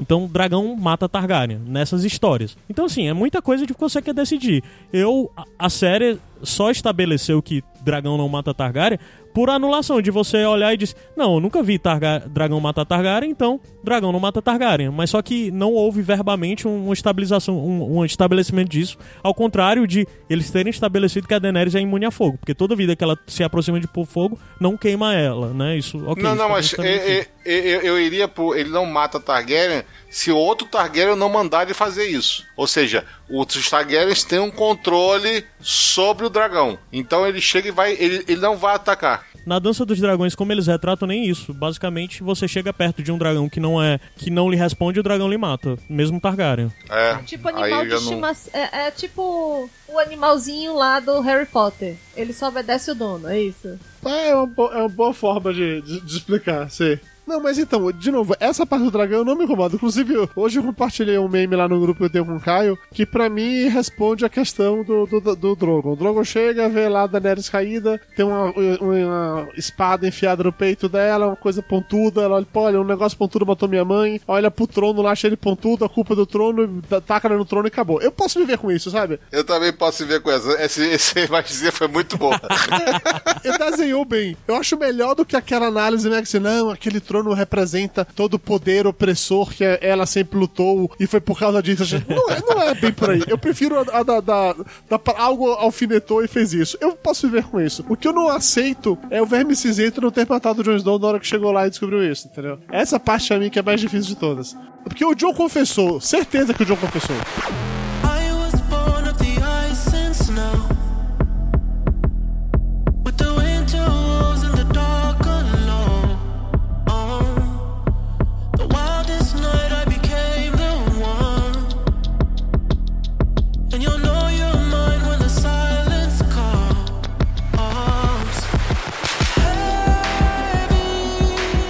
Acertaram no bolão de quem que ia ser o rei, quem é que ia estar tá morto, quem é que tá vivo no final da série? Porque eu jamais imaginei o Bran como rei. Jamais. E nem nos meus sonhos mais loucos eu imaginei o Bran como rei. Na verdade, eu achava que o Bran ia morrer na Batalha de Winterfell, sendo bem sincero. Já pode então falar o meu, o meu final? É pode, Mayra. Qual é o seu final, Mayra? Como é que você tinha imaginado o final? Meu final é o seguinte: Menina Área saiu de lá de cavalo branco, certo? Certo. Pra mim, ela ia rumo ao Winterfell porque ela entendeu que. Ela vai voltar pro norte? Sim. Mesmo tendo. Caralho, é só, é tá? só uma, uma coisa que me irritou nesse episódio. Cadê a porra do cavalo branco? Tipo, usaram o cavalo branco só pra meia cena no final do episódio. Por quê? Entendeu? Porque era bonito. Por quê? esperança. Nem, até hoje eu não sei porque é aquele cavalo branco. Acho que só foi função estética mesmo. É a esperança. a esperança é um cavalo branco. Daí, don... menina Daenerys tá puta da vida porque tá achando que a Sansa tá articulando é. o golpe de Estado junto com o cara. O Eduardo Cunha. Com o Eduardo Cunha lá dele. Tá. que ela matou, mandou o dragão matar. Então ela também vai para o Interfell para poder tirar, matar a Sansa. A Daenerys vai pro Interfell, ela volta pro Interfell pra matar a Sansa. Pra matar a Sansa. Sim. Aí o menino Jon Snow vai ficar naquela cara de choro dele, divididinho, feito a tancinha, duas metades da laranja. Uh. Nossa, Jon Snow feito a tancinha, essa foi muito específica. Oh meu Deus, oh meu Deus, eu vou ficar, eu não posso deixar a mulher que eu amo matar a minha irmã e blá blá blá, aquela merda dele. Nisso entra a menina Área, vestida de verme cinzento, falando: Não, rainha, pode deixar que eu mato. E aí, o que, é que ela faz? Em vez de ir pra, pra cima da Sansa, vai para cima da Daenerys e mata. Você queria que a menina área matasse a Daenerys? Claro, para cumprir a profecia. Afinal de contas, ficam repetindo esta merda dessa profecia durante tanto tempo para depois esquecer dela. Tá, depois você acabava aí, isso que virava rei. Aí é que tá. Chega neste momento e Sansa fala: Jon Snow, você agora tem que ser aclamado rei. Porque você é Targaryen, aquela coisa todo herdeiro. Conspirei e aqui está o resultado da minha conspiração. Lembre-se que a menina Sansa fez escola Cersei para rainhas. Ela foi treinada, passou com louvor. Rapidinho, eu adoraria uma série chamada Escola Sensei para Cersei para rainhas. Imagine, imagine essa série de comédia, episódio de 20 minutos. É. Mas a, a, a Sansa se formou mesmo nessa escola, então, viu? Ela, ela se tornou uma governante. E ela fez aquilo tudo porque sabia que o John não ia assumir e ia cair. No, era todo um plano arquitetado para cair no colo dela e ela poder sentar no trono de ferro, né? Aí o que, que vai acontecer? O Jon Snow vai falar: não, quem vai, vai subir é a área que matou. Ela merece, porque ela é guerreira, ela tem sangue nos olhos. Aí a área vai dizer que não tem paciência pra essa putaria de intriga palaciana. E se manda e larga eles falando sozinho lá. E a Sansa termina reinando. Nossa, você, você ignorou todo e qualquer contexto político para chegar no seu, na sua série. É basicamente assim, é porque eu quero e pronto. Entendi. Não foi isso que eles fizeram? Ótima resposta, viu, Júnior, como é que você tinha imaginado o seu final, Júnior? Cara, eu tinha imaginado um final mais fantástico, sabe? Porque a série, tanto os livros, né? Os livros mais ainda até do que a série, mas a série também, ela tava indo para um lado mais fantástico, de magias e etc e tal. Então tava esperando uma coisa assim mais voltada para esse universo fantástico da Game of Thrones. Mas eu já, eu já tinha visto já depois do, do, do Rei da Noite que ia ser só intrigas políticas e perseguições. Essa ideia da área realmente me passou pela, pela cabeça de ela ser a assassina, sabe? Ela que resolver o assunto, porque seria até uma solução bem fácil também, né? Porque ela poderia chegar, é, vestir a máscara de alguém e depois sair daquela máscara e tá tudo bem, sabe? Oi, eu tô aqui, tá tudo resolvido o problema. Eu não concordei muito com, esses fina com o final. Eu não, eu não gostei, na verdade, no final, mas não é porque eu não gostei, porque o final não foi assim, não foi assado como eu esperava. Eu só achei fraco, sabe? Eu podia ser bem melhor do que a série me apresentou. Mas foi o ponto que vocês me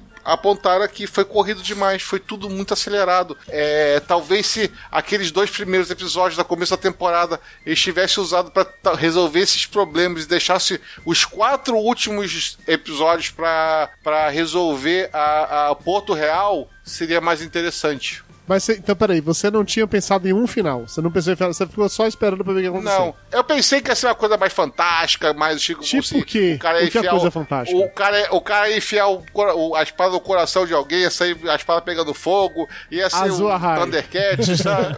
É esse, sabe, eu tava esperando essa parada, tá? O meu caminho da série ia ser pra vou chutar o balde e vou virar super, super amigo, sabe? Mas não foi por aí que foi. E você, Caio? Você tinha pensado no final pra essa série? Assim, eu não tenho muita necessidade de apostar em finais. Tanto é que eu não participei de nenhum bolão. Eu sou a única pessoa que. Eu devo ter sido convidado para uns 50, mas eu não participei de nenhum. E eu não gosto muito desse jogo que eu via sobre a série de quem acaba no trono, quem é a Zoa High, quem é não sei Isso me incomodava muito, sabe? Porque uma das coisas para mim era não existia a Zoa High e para mim o trono era indiferente, não existia, não existiria trono. Minha expectativa pro final da série é que não houvesse mais um trono, não houvesse mais o trono de ferro, ele deixasse de ser importante. De certa forma foi um pouco isso, mas foi meio do caminho, já que ainda existia um rei na Fortaleza Vermelha, lá em Porto Real. Sobre os finais, eu esperava algo desse tipo, de o John exilado do mundo. Eu nunca esperei que o John fosse terminar mesmo como um rei sentado.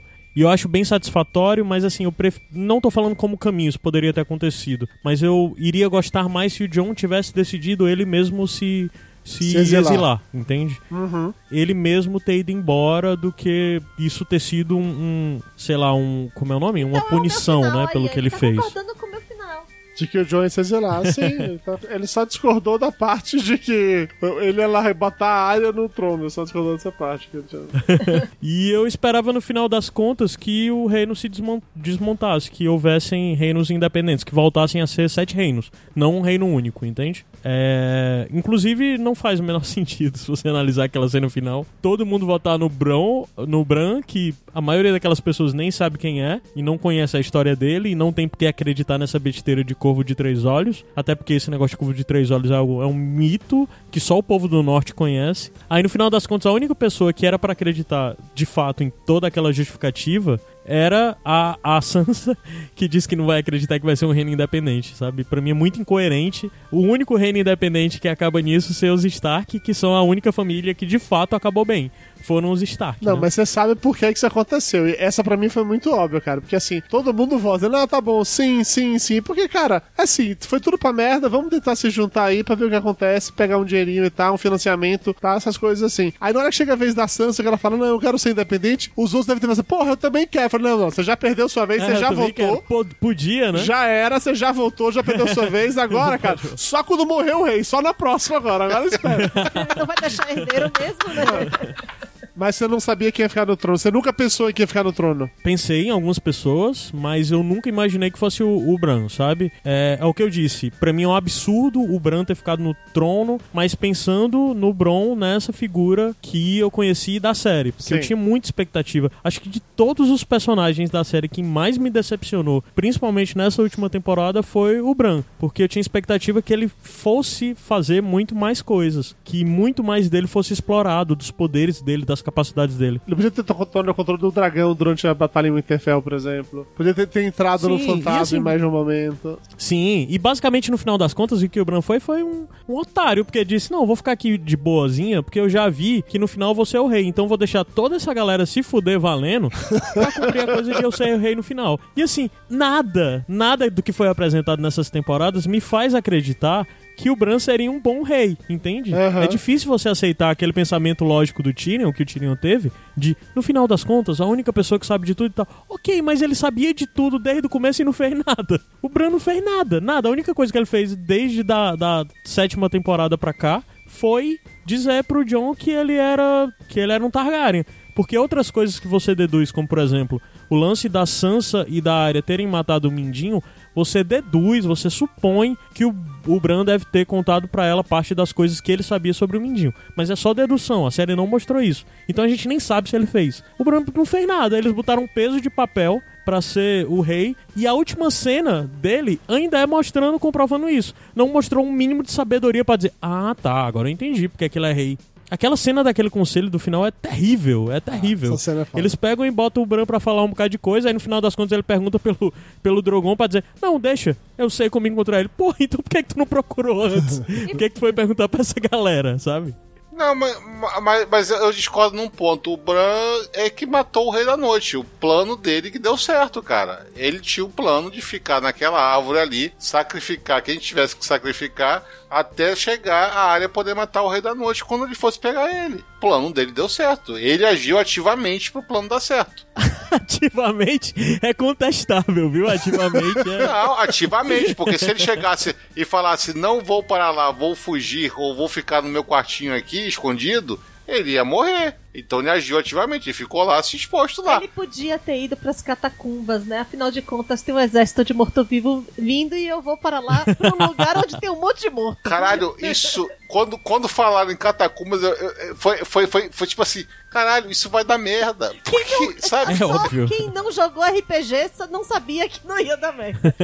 Porra, cara, não faz sentido os caras se esconderem lá dentro. O Peter Dinklage, que é o ator que faz o Tyrion, né? É, nos vídeos que tem lá pós, né? Que são da produção Making Off, que é o Game Review, que eles lançavam um pra cada novo episódio. Tem o Peter Dinklage falando, né? Que é o ator que faz o Tyrion. Ele dizendo que, ah, então, no final das contas, a gente foi pras catacumbas. E assim, ir pra um canto onde tá cheio de mortos e tem uma pessoa que consegue trazer os mortos de volta pra vida, eu acho que o Tyrion não é tão inteligente quanto as pessoas vêm falando que ele é há tantas temporadas. E é outro ponto interessante aí, porque você existem várias coletâneas de vídeos aí pela internet que é mostrando como os atores, de certa forma, não estão muito satisfeitos com esse final, né? Ah, bem que também todos eles já deviam ter, ter criado em, nas, em suas cabeças várias e várias formas ou teorias de como ia acabar. Acho que um gostadores da série ter toda aquela parada de ficarem apostando, ah não, que vai ficar no trono depois sou eu. Deviam ter rolado coisas assim com eles também. Dez anos fazendo isso, né, cara? É, mas também eu acho que é muito disso, sabe? De que eu acho que parte da jornada, da jornada deles, do, do desenvolvimento deles, foi negado no final, nesses últimos episódios. E não sei, eu acho que eles procuraram muito enganar a gente, os produtores da série. E eu acho que enganar por enganar não, Você não curte. não é mérito, não, sabe? Vira a pegadinha do malandro, né? A gente caiu na pegadinha do malandro do Game É. Ninguém engana mais do que a Globo, gente. A Globo passa temporadas, passa novelas inteiras dizendo quem matou fulano de tal. E no final das contas é alguém nada a ver. Aí você diz, ah, meu Deus, era ela desde o começo. Mas não tem mérito nisso. Sim, não, eu entendo, eu entendo. E tem aquela parada de que, assim como no final de Lost, né, coisas ficaram, chegaram no final sem resposta, e as pessoas ficaram bem incomodadas com isso. Eu- um cara no Twitter, ele fez. Eu vou mandar deixar esse link aqui no post, que é maravilhoso. Que ele pegou, é, sei lá, fez um vídeo de uns dois minutos, que é como se fosse um final de, de série ou de filme dos anos 80, 90, que na hora que acaba, tipo assim, as cenas finais é, da série, né? E aí chega um momento que congela na cara do ator e entra as letrinhas dizendo o que, que aconteceu com cada uma das pessoas. Obviamente com versões mega bem-humoradas ou, zoa- ou zoeiras do que de fato aconteceu. É, é bem legal, eu vou deixar isso aqui. Ficou, ficou mega divertido, assim, de como esse cara montou isso. Mas teve um post que eu o Caio a gente comentou isso no, no grupo já que, que a gente participa, que eram 13 coisas que as pessoas ficaram incomodadas, ou que esse é o autor desse texto ficou incomodado, que ficaram sem respostas ao final de Game of Thrones. Algumas delas, na prática, eu acho que a resposta é muito óbvia, outras eu queria discutir um pouco com vocês. A primeira é se o Bran ainda é o Bran ou não. Porque ele passou a temporada inteira dizendo: Eu não sou o Bran, eu sou o Corvo três horas, eu não sou o Bran. sou... Aí no é. final ele vira Bran the Broken. E aí, ele apenas. Ele é o Corvo, mas chama de Bran the Broken ou ele ainda é o Bran? Não, chama Brand Broken porque é como as pessoas lá conhecem ele. E, e ele precisava o tempo todo ficar repetindo que não é, mas lá no, no âmago do seu ser, quando ele coloca a cabeça no travesseiro, se é que ele dorme. Ah, Ele é o que Bran. Não, você acha que ele é o Corvo? ele é o corvo. Ele, Eu, eu, tô- É eu tô aquela- nessa também. Aquela coisa mítica. Pra mim, ele é o corvo, ele é apenas. É que ele sabe que pra ele ser o rei, fazer o que ele tem de fazer, ele precisa, por uma questão política, ter o nome de Bran Stark, não sei o que e tal. Mas Pra, eu tô nessa vibe também. Pra mim, ele ainda é o corvo. Ele é o Doutor Estranho que viu 14 milhões de finais e sabia que ele, aquele era a única maneira das coisas darem certo. Pra mim, ele continua sendo o Bran. Ele só vai chegar e vai ter os poderes dele. E com grandes poderes vem grandes responsabilidades. E ele fica. A grande responsabilidade dele é ficar com cara de morto sem dar, fazer reação ele de tá porra nenhuma. Possuído Porque ele é um ator ruim. Ragatanga. É isso. Puta que ele, pariu, ele não tá habita mais possuído. aquele corpo. Quem habita aquele corpo ali é outra, é outra entidade. É o caboclo que montou. Ó, o Caio falou dos vídeos de bastidores, tem um do, do Bran que é aqui comentando, né? Que ele fica com aquela cara de cu todo o tempo, todos os episódios. Aí que é até um que ele tá falando aqui, porque ele fica sem óculos. Ele sem óculos não enxerga porra nenhuma. Então com aquela cara que ele faz, ele tentando reconhecer as pessoas ou saber as marcações no momento que ele tente fazer alguma coisa. Que ele não consegue enxergar nada que tá acontecendo sem óculos. Então, então eu entendo. Caio, pra você ele é o Bran ou não? Pra mim, se ele assumir o trono, eu tô tentando pensar pela lógica do que a série mostrou. Se ele assumir o trono, ele ainda é algo de Bran Stark, sabe? Ainda tem um pouquinho lá de Bran. Não fazia sentido aquela figura do Corvo de Três Olhos que eles construíram de alguma forma nessa temporada, no final das contas, aceitar o trono. Então, é, acho que sim, acho que. Apesar de que o faz três temporadas que o, o ator, o Isaac lá, o, esqueci o nome, Isaac Hempsride, whatever. o cara fala, ele faz ter três temporadas que ele diz que ele não era mais o Bran Stark, que ele tinha que interpretar de outra forma, que era a indicação que ele recebia dos diretores e dos produtores, e que ele devia, o máximo possível, procurar se espelhar em figuras como, por exemplo, o. Estra- o Dr. Manhattan em Watchmen. Aí eu já fico a pergunta pra vocês: Dr. Manhattan no final ia querer o trono de alguma coisa? Não. Não, então o Corvo de Três Olhos não tinha por que querer, entende? Se ele fosse mesmo Corvo de Três Olhos. Entendo, entendo. Faz sentido. Tá, a, a, a próxima pergunta que ficou sem resposta é como é que todo mundo sabia que o John matou Daenerys, mas se a gente já matou, pô, o John falou. Ele falaria isso, com certeza, nenhuma dúvida. É, mas o outro, que a gente discutiu, discutiu, não chegamos ao consenso, que é porque caralho os Imaculados os Dothrax não mataram o John? Não fizeram nada com ele, é, ele apenas se entregou. Essa não tem realmente nenhuma resposta. Os Dothrax eu consigo entender por aquela regrinha lá dos Dothrax, se um Dothraki matar outro Do- Dothraki, ele vira rei dos Dothraki, né? Então, eu, eu consigo entender os Dothraki, mas não os Imaculados. Os Imaculados fudeu, entendeu? O verme cinzento, do jeito que tava, não tinha motivo nenhum realmente pra não pegar leve. Mas no lance do Dothraki, pra mim, é que é a parada mais complexa que eles levantaram, e essa eu realmente eu não sei justificar. No, no último episódio, lá no finalzinho, quando tá mostrando o John indo embora lá de, Kingsland, mostra que os Dothrakis estão, tipo, vivendo em Kingsland de boas, andando pela rua, curtindo e tal. E isso ficou... Cara, Dothraki é a pior ameaça que poderia existir nesse mundo, cara. É, assim, ficou meio esquisito, assim, como assim? O que, que esses caras tão... Eles não são, tipo, tipo Total. tipo gafanhotos que chegam e destroem tudo, eles estão ali vivendo em comunidade. Quem fez isso, sabe? Rapaz, o negócio é o seguinte: os caras descobriram o esquema. Vão fechar umas ruas ali pra poder vender umas coisinhas, sabe? É isso. Melhor ainda, já sei o que eles vão fazer. Não vai vender as coisinhas, não. Vai abrir os puteiros que eles estavam discutindo lá no conselho. Pô, ó, aí, aí realmente é uma função para os Dothrak que eu não tinha pensado, é verdade. Se os caras tiverem abrindo os puteiros, os Dothrax eles têm um ramo de, de uma atividade para trabalhar com certeza, para montar os puteiros e manter a segurança e tal, bem como para consumir esse próprio mercadoria. Faz sentido, Mayra. Eu não tinha pensado, eles foram para lá. Você acha que a última conversa foi sobre reabrir os puteiros? Não, é verdade, você tá certa. Eu concordo com você plenamente nessa daí. Por sinal, a última frase da série, né? Sem ser o lá Rainha do Norte, que eles falam, a última frase da série, a série terminou com, com o Tyrion falando aquele negócio. Uma vez eu fui num puteiro com um, um burro, né? Um jumento e meio fa e um favo de mel, aquele negócio que ele fala no final, que é uma piada recorrente que ele tentava falar há várias temporadas e era sempre interrompido. Interrompido por alguém. Aí a série acabou com essa frase do Tyrion dizendo que foi pra um puteiro com é, foi a última frase da série, foi essa. Não deixaram a porra do anão contar a história dele nem no último episódio. Sacanagem. Isso, isso, isso, É tipo Ari Toledo contando como é que o, Come gato com batata. É, é isso mesmo. como é que o elefante se suicida. Suicida. Cara, os Dothraki, os Dothraki basicamente você tem que abrir mão de meio que ser um enorme foda-se, porque não faz sentido nenhum aquilo A- tudo. Assim, como naquela cena a gente vê, sei lá, apenas uns dois ou três no meio da rua, o que a gente pode tentar acreditar é que os outros foram embora se mandaram, viraram gafanhotos aí, destruindo tudo pelo caminho, ou de repente é, botaram no barco e despacharam pra Essos de novo. É, e aqui eles resolveram ficar porque eles são de- da paz. Cuida- É, aqueles São ali são Teresa de boa. Batista cansada de guerra, é isso.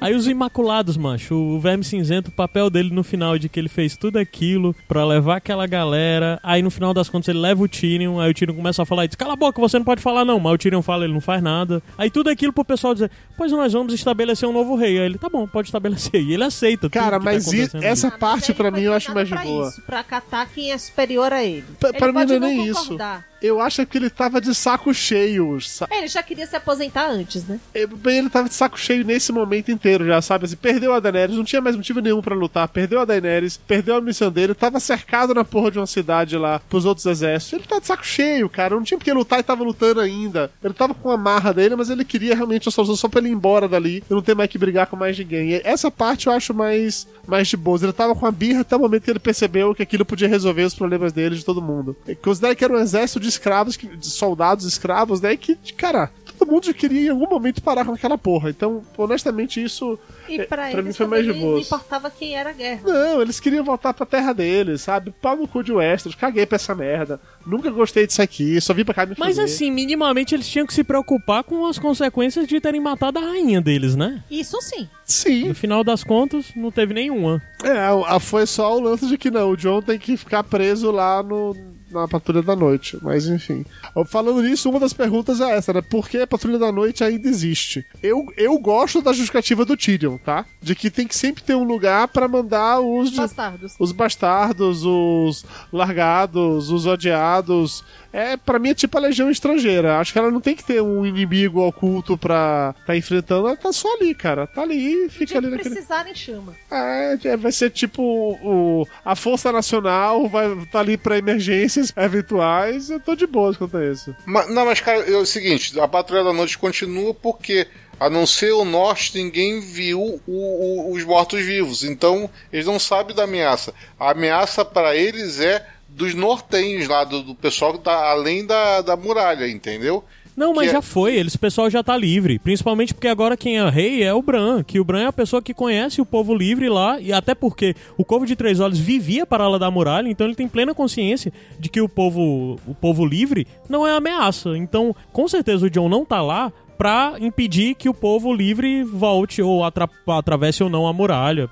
Com certeza, cara. Eu tô falando assim, qual a justificativa de existir ainda a Patrulha da Noite? Pra proteger o resto do, do, do norte, entendeu? É, do, pra, do- explicar pro da cidadão muralha. comum que ainda existe a proteção lá no norte. Eu, eu entendi o que o Júnior quer dizer. Não é pro Bran, é pro, sei lá, pra, pra dona Zefa da farmácia que quer saber que, ah, não, mas tem, ah, não, tem a muralha lá, tem uns soldados lá que protegem a gente lá do quê? Eu não sei, mas os caras estão lá, protegendo. Os Tá bichos lá. é forte. Mas assim, é porque no mundo, nesse mundo como foi estabelecido, ninguém levava a patrulha a sério. Não é como se o, o, o reino precisasse da figura da patrulha da noite pra tornar. Tipo, não era um, um negócio que o povo de baixo ali, da Baixada das Pulgas, precisava pensar, não, eu tô seguro porque a patrulha da noite tá lá. Não, negada, esse povo comum, ninguém acreditava no valor da patrulha da noite. Ninguém via nem, ninguém nem sabia necessariamente que existia. Os senhores todos menosprezavam, a patrulha da noite era só o canto que eles mandavam prisioneiros. Então, assim, eu acho que pro resto do continente a patrulha da noite não é importante, a muralha não é importante.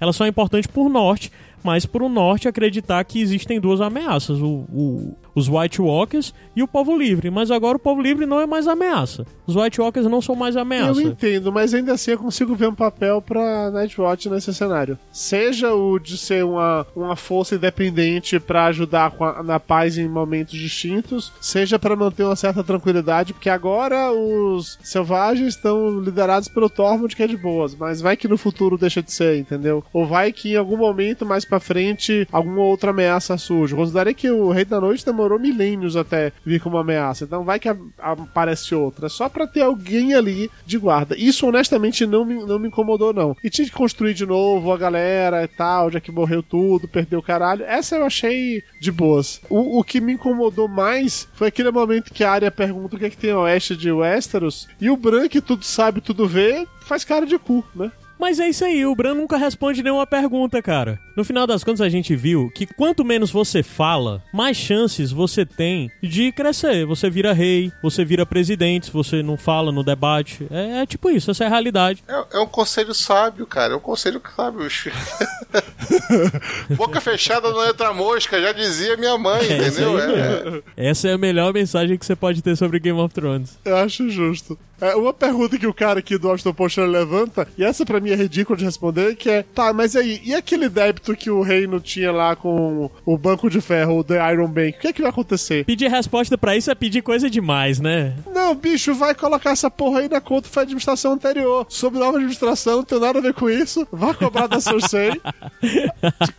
Caguei litros pra você, não sei, não me importo. Me processe, foda-se essa merda. Mas a, a última das que tá aqui, que eu, o que eu queria conversar com vocês é onde está, né, o Darius. Saca, a Daenerys deixou o Darius tomando conta lá de Merim quando ela veio embora pra fazer a guerra. Falou, não, Darius, fica aí, cara, fica aí, meu bom. Toma conta das paradas aí, eu vou lhe resolver o negócio. Mas Merim, ele deve ter ficado lá. Na hora que ele notou que, meu irmão, aqui não tem nada pra fazer pra mim, ele abandonou e deixou pra qualquer outra pessoa que esteja querendo tomar cuida querendo cuidar de lá ou querendo tomar. Darius deve estar cagando valendo pra Merim. Acho que ele passou um tempo lá, enquanto deixou de ser prazeroso pra ele, ele foi embora e seguiu a vida. Quando rolou o primeiro vídeo, o primeiro teaser do que seria a batalha lá de Porto Real, que mostrava lá só o Euron olhando pra cima, aquela cara meio de assustado, não sei o que e tal, eu achei que naquele momento a Daenerys ia ter tipo mandado um corvo lá pra Essos, ou sei lá o que ela ia mandar pra Essos, e ia tá vindo o Darius com o exército dele de lá pra cá, entendeu? E assim ia ter mais gente pra poder tomar... Pelo Eu céu, achei- Dudu! eu- Ah, cara, eu sei lá, bicho. Vem de balão, não sei. Eu sei lá o que tá acontecendo. Olha, aconteceu tanta coisa. Porra, você, você vai querer me discutir É como é que ele ia verdade, chegar, verdade. porra? A mulher tá dançando num num dragão, porra. Foda-se como é que ele ia chegar. Eu achei realmente podia estar acontecendo um negócio assim. E não aconteceu, né? Foda-se, ninguém realmente se importa com o Dario. A gente nem mostrou mais Essos desse ano. Mas rolou um meme também muito legal, que era só o Dario ele sentado assim na, sei lá, numa escada, pensando assim, putz, como será que, tão a, que tá a batalha da Dani lá, na, lá em Será que ela já tomou o trono? Mayra, tem mais alguma pergunta que ficou não respondida? Tem várias perguntas. Vamos lá, Mayra. Manda. Macho, eu tenho dezenas, mas não Agora não. Porque- Por exemplo, o colar da rainha é vermelho. Sim, da bruxa vermelha, o que, da que tem? bruxa vermelha. A galera pegou aquilo, beleza. Não pegou, caiu no chão, porra, já era. Ela largou na neve e foi coberta pela neve, já era. Alguém vai achar essa porra. Vai nada, mas queimou um monte de gente lá, defunto pra caralho. Vai achar nada, nunca mais na vida, já era. Quem pegar aquilo ali vai virar a nova rainha, a nova bruxa vermelha? Não, vai ficar só Não, jovem. Se você.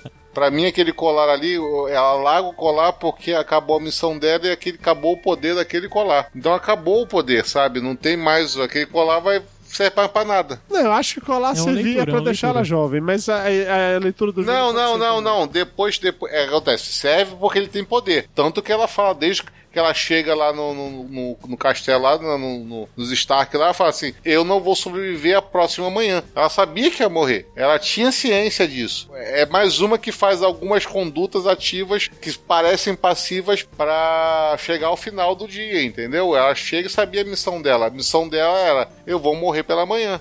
Bela missão, Clécio. O que mais, Mayra? Outra pergunta. Daenerys foi pro céu e encontrou o Draco lá? O Momoa, o Momozão. Momozão. Encontrou o Momozão lá? Primeiro que Momozão não tava no céu nem pela puta que pariu, né? Porque o cara não foi pro céu, mas nem fudeu. Lembra, lembra quando ela Ele vai estaria parar- no céu do povo dele, né? É, no povo É. dele. E aí, lembra quando ela vai encontrar com ele em outro lugar, que é uma feita... Que é na visão da? Casa dos Imortais. Pois é. Então, será que eles encontraram? Seria bonito, é bonito imaginar que, que aconteceu isso. Tem uma leitura, e, é, que eu não vou lembrar onde eu vi isso, de que daria a entender, por assim dizer, que cada um dos dragões, né, os nomes deles eram próximos com as personalidades dos, dos personagens que eram essa homenagem e tal. Então que o Drogo, ele, ele teria meio que a alma do, do Momozão. Então que aquela cena lá em que ele pega a Daenerys e e vai embora, é meio que pra dizer que é isso, que a Daenerys tá indo pra ficar com o grande amor da vida dela, que já morreu também, vão ficar juntos pra sempre. Você pode ter, ter uma visão poética em cima disso, entendeu? Honestamente, eu acho que se a gente pensar em, em paraíso, em céu, né? Como a gente pensa aqui cristão, os dois com certeza não estão lá. Não, não estão. Em algum, um lugar pra onde essa galera malvada vai. É, se chama Inferno, ou Brasília, depende, né? Não, pois é. E falando em Brasília, a, a- a pergunta que pra mim fica mais latente. O Conselho ali contratou uma empreiteira pra reconstruir Porto Real? Com certeza. Aquilo tem- foi claramente uma obra da Odebrecht que você reconhece pela, pela velocidade do entendeu? Porque assim, morreu muita gente. Se você for pensar que a galera do norte se fudeu e morreu. Que a galera dali se fudeu e morreu. Que as outras galeras dos outros. Você quer saber reinos- quem reconstruiu tudo? Os do Atrac, tava sem nada pra fazer ali, pô. Tudo, aquele bando de mão de obra ali, sem nada. Dá, dá um emprego pra esse Sem povo. financiamento do banco, sem empreiteira e sem escravo e sem gente pra Oxe, que morreu todo do mundo Atrac pra trabalhar. Aqueles homens fortes bons pra bater uma laje, rapaz. Você nunca viu. Você já viu um braço da Track? Imagina os da Track batendo laje ali. Oxe, mas subir aquilo rapidinho, rapaz. Você tá doido. Tá que pariu. Imagina esse Trotaque batendo lá. Tá certo. Depois dessa, puta que pariu. Eu, eu quero muito ver um extra de DVD mostrando os da Track batendo laje e subindo lá. Porto Real novamente. A nova Fortaleza Vermelha. Agora que vocês estão com essa imagem mental dos Dotrak batendo laje, é o momento ideal de perguntar que nota vocês dão pra essa oitava temporada. Desse, nesse caso especificamente, eu queria até fazer algo a mais, como essa é o final de uma série. Eu queria não só a nota para a oitava temporada, mas também uma nota que você daria para a série como um todo. Caio Anderson, como você é o único sério desse grupo, eu vou deixar você falar primeiro, que depois a gente vai zoar com toda certeza. Então é melhor você ir antes. Eu sou uma pessoa péssima pra dar notas, muito péssimas, porque não sei, porque eu sou péssimo pra isso. Ainda bem que eu não sou professor. Mas não sei, cara. Eu acho que essa oitava temporada pra mim tá entre as piores, se não for a pior. Então, não sei. Novamente, não é, é analisando pela coisa de tecnicamente essa temporada é perfeita. A gente ficou fazendo piada, eu falei mal pra caralho, mas cara, essa temporada em questão de valor de produção, não sei o que, de figurino, de todos os cenários e fotografia e tudo mais, essa, essa coisa é linda. Como eu disse, é revolucionário. Não vejo nenhuma série de TV que seja tão primorosa nesse esquisito como Game of Thrones, mas no geral acho que não é sobre isso, né? É é sobre como a história me afetou, não. Essa, essa temporada não me. Eu nenhum momento fiquei com raiva, irritado, fiquei. No geral, eu termino o episódio, os episódios todos, eu terminei todos os episódios rindo, meio de. Sabe? De engraçado. merda é essa, né? ok. É, nunca foi algo que me ofendeu. Acho que a série inteira, se você for pesar tudo, talvez fique algo em torno de uns 7, 8 aí. Essa temporada bota aí um, um 4. Caralho, Carlos, você, eu achei que o meu coração era peludo, mas você, você su- me superou foda nesse aqui. Vai, eu vou, vou botar 5 pra essa temporada e a média pra série eu vou botar um 8. Até porque eu, eu, eu gosto de Game of Thrones, sempre gostei e tal, mas Game of Thrones nunca esteve entre as minhas séries favoritas. Isso é polêmico, né? Porque eu tenho um podcast sobre. Aham. Mas. É porque eu nunca consegui desassociar Game of Thrones do livro, sabe? Aí eu acho que não é nem que a série não seja boa. É porque pra mim ela sempre teve esse paralelo, sempre teve essa referência do livro. Aí, não sei, eu nunca consegui me ligar à série no sentido que eu já me liguei a outras séries que eu gosto muito, como o próprio Lost. Que eu, eu sou do seu clube, Dudu, que gosta de Lost, gosta do final de Lost e tudo mais. Puta que pariu. Puta que pariu. Ah, Caio, me ajuda a te ajudar, Caio. Porra, Caio. Mas vai, 5 e 8. Vai. 5 e 8. E você, Júnior? Cara, essa temporada eu tenho que concordar com o Caio, foi um, um 5,5. Cinco- Você é bonzinho, vou dar um 5,5 pra ela porque teve coisas que eu gostei. Mas ou temporadazinha merda é a pior temporada da série. Como um todo, é a pior temporada. De longe, sabe? De longe, de longe, de longe. Prejudicou como prejudicou Lost, o final de Lost que Caio gosta daquela merda, prejudicou Lost? Prejudica, cara. Porque eu, eu acho o seguinte, uma, uma série terminando bem, você rever essa série pra pegar todas as coisas, pra discutir mais sobre o assunto, não sei o que, aquilo outro, é legal. Eu, depois de assistir esse, esse último episódio, me deu vontade de rever alguma coisa? Não, sabe? Não, eu quero porra, tá, essa merda vai ficar assim mesmo, e acabou a história. Então, pra mim, isso acaba atrapalhando uma série. Eu não quero rever todas as temporadas de, de Game of Thrones pra ver de novo as coisas, pra ah, ver, ah, aquela resposta que foi dada foi por causa daquele episódio lá que tava lá atrás, que poderiam ser coisas legais, ou, ou ver se as coisas se encaixam. Cara, é difícil. Eu gostei muito, de novo, assim como eu gostei muito de Lost, assim como eu gostei de várias outras séries, mas hum, foi um final de merda. Foi um final de merda. pra série como um todo, eu, eu vou dar. Eu vou dar um 7, sabe? Foi tão ruim assim o final de, de, de Game of Thrones pra mim. Não foi legal, foi uma tentativa de, de chegar e me surpreender a cada episódio, que eu cheguei a dois episódios dormir assistindo Game of Thrones, que nunca tinha acontecido comigo, de ser uma Mas coisa isso é a idade, viu. Júnior? Isso é a idade, tá? A gente velha dorme. 10 anos, né? Isso é. Não, cara, mas teve, teve. Os dois primeiros episódios dessa temporada foram chatos, cara. Só foram só isso, só chatos. Nossa, eu não vou nem discutir isso com Continue sua nota, que eu não quero discutir com você sobre você falar que o segundo episódio foi chato, não. Foi chato, só foi chato só. E é isso, cara. Eu acho que é isso. É legal, uma série ficou uma série divertidinha, mas não ficou uma coisa fantástica que poderia ter sido. Mais uma vez, é. Erraram a mão no final, tentaram surpreender e modificar uma coisa que todo mundo esperava, talvez uma coisa que não, não é o certo, mas tentaram surpreender todo mundo e pegar todo mundo no contrapé com coisas que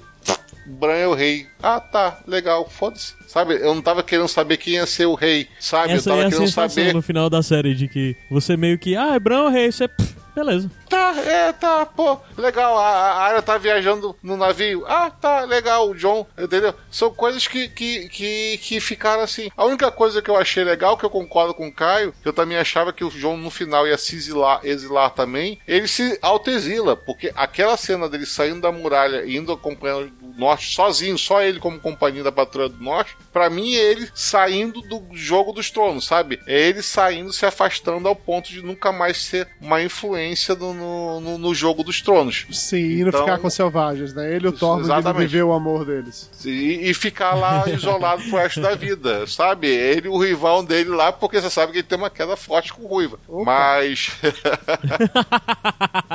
O homem tomou leite de giganta, cara. Porra, qualquer um. Porra, imagina, né? Então eu acho que, que a única coisa que eu gostei desse último episódio foi essa interpretação minha que ele. Olha, eu tô saindo do jogo. Pra mim chega, pra mim meu final é aqui. Eu saí. Se virem aí agora sozinhos. Sabe? E foi o para mim a leitura final. Esse, essa parte eu gostei, mas do resto do episódio eu não achei, sei lá, não achei legal, não achei legal. Tá, mas tu não deu a nota. Tu rolou, rolou, rolou, não deu Dei, da dei nota. 5.5 e pra série inteira 7. Ah, 5.5 pra essa temporada, 7 pra série. Eu só tinha visto a série inteira. Tá bom, beleza. Ah, tá. Dona Maria Moraes, vamos lá, Dona Maria. Me salva, Dona Maria Moraes, que tá foda. Esses coração peludo aí tá foda. Eu vou dar pra esta temporada nota 5. Por causa de três mulheres. É um ponto por causa da Sansa, que eu odiava, mas que provou que fez a escola Cersei de para Fez. rainha. Essa fez. E se graduou com louvor. Justo. Chegou Sim. lá e Com mérito. salto, botando pra fuder. Dois pontos pela Brienne, pela construção do personagem e pela trajetória do personagem. Sim, com, dis, com final Cinco digno, né? E tudo. E ainda pegando o grande amor da Cersei, Sim, né? justo. Porque vale ressaltar que a última foda que o Jaime deu foi com a Brienne, não foi com a Cersei, Justo. tá? E não foi só uma, mas dois pontos, óbvio, pela área, que provou que era a grande personagem dessa série, que começou com uma criancinha mirrada, que ninguém dava nada por ela, que o pai botou pra brincar com o espadachim pra, pra passar o tempo, porque ela era um tomboy, e que no final das contas surpreendeu todo mundo, foi lá, matou o rei, se tornou uma puta personagem e aventureira e falou também, ela se autoexilou. Ela falou: "Fica aí com essa merda que eu não tenho mais paciência pra vocês. Vou, vou ali pro oeste ver o que, que tem do outro lado." E eu adoraria realmente ver uma série da área explorando o Oeste. Eu adoraria. Então, aí assim, Seria massa, um seria massa, viu? Um ponto pre- pela Sansa, pelo desenvolvimento e final do, do personagem, que foi um personagem que teve desenvolvimento e um final coerente. A Brienne, que também teve coerência. E a Arya. Cinco. Então você deu cinco pra essa temporada. Uma coisa só que eu lembro falando da área, só pra completar, teve uma, uma única morte que eu senti nessa porra desse, dessa temporada. Que foi a da ursinha. Puta que pariu. Quando ela morre com o gigante ali, esfaqueando o olho do gigante, eu falei assim, puta, não queria que ela morresse. Ah, da Liana. A Liana, É. Mormon, muito bom. Da ursinha. Agora você, você falar da Russinha, vai cara, quem é A ursinha? ursinha. A ursinha.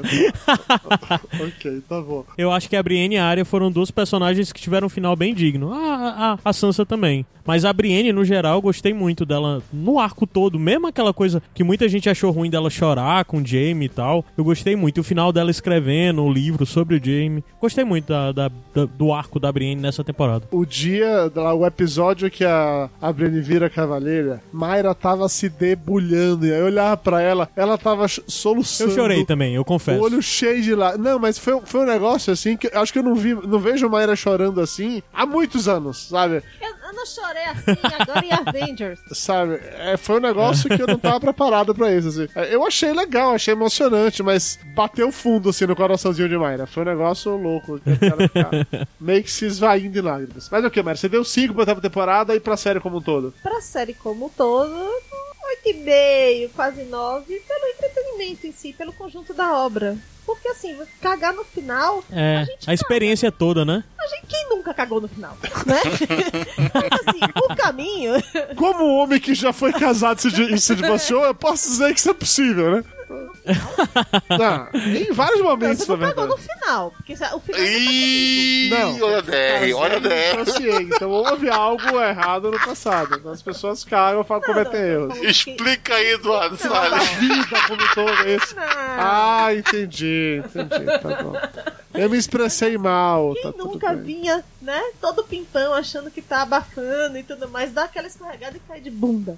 Mas o caminho, o desfile até a queda foi bonito. Valeu a pena. Justo. Tá bom. É, assim, primeiro eu quero deixar claro que claramente o meu peito está muito mais depilado que o de vocês todos. Então, com muito ódio no, no coração, demais de ódio no coração. Eu também acho que essa oitava temporada foi a mais fraca da série como um todo, foi. Mas, cara, é o final de uma história, é o final de, de 10 anos se acompanhando os personagens, se acompanhando ah, uma parada que se fez parte da sua vida de, de uma maneira ou de outra. Que, por mais que tenha várias, várias críticas, eu gosto de alguns desfechos, eu relevo boa parte dos problemas, porque eu sou daquelas pessoas, e como o Júnior já me sacaneou, mas pelo menos eu tenho um apoio do Caio nisso, que eu acho que a viagem é, é quase tão importante quanto o destino final, sabe? O tudo que passou até chegar ali, para mim é quase tão importante quanto, quanto o destino final. E até, assim, por mais que tenha sido decepcionante pra mim Final de Lost é massa. é, é maravilhoso, eu choro até hoje. Por mais que tenha sido importante.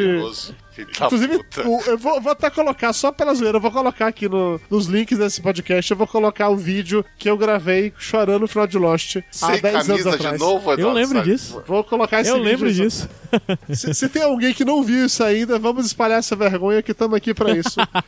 A internet serve pra isso, pra gente espalhar a vergonha. Mas, enfim, é, por mais que A internet tenha- é o corvo de três olhos, né? E o seu futuro. né? Tudo sabe, tudo bem. Então vamos reformular essa frase. A internet é o corvo de três olhos pornô.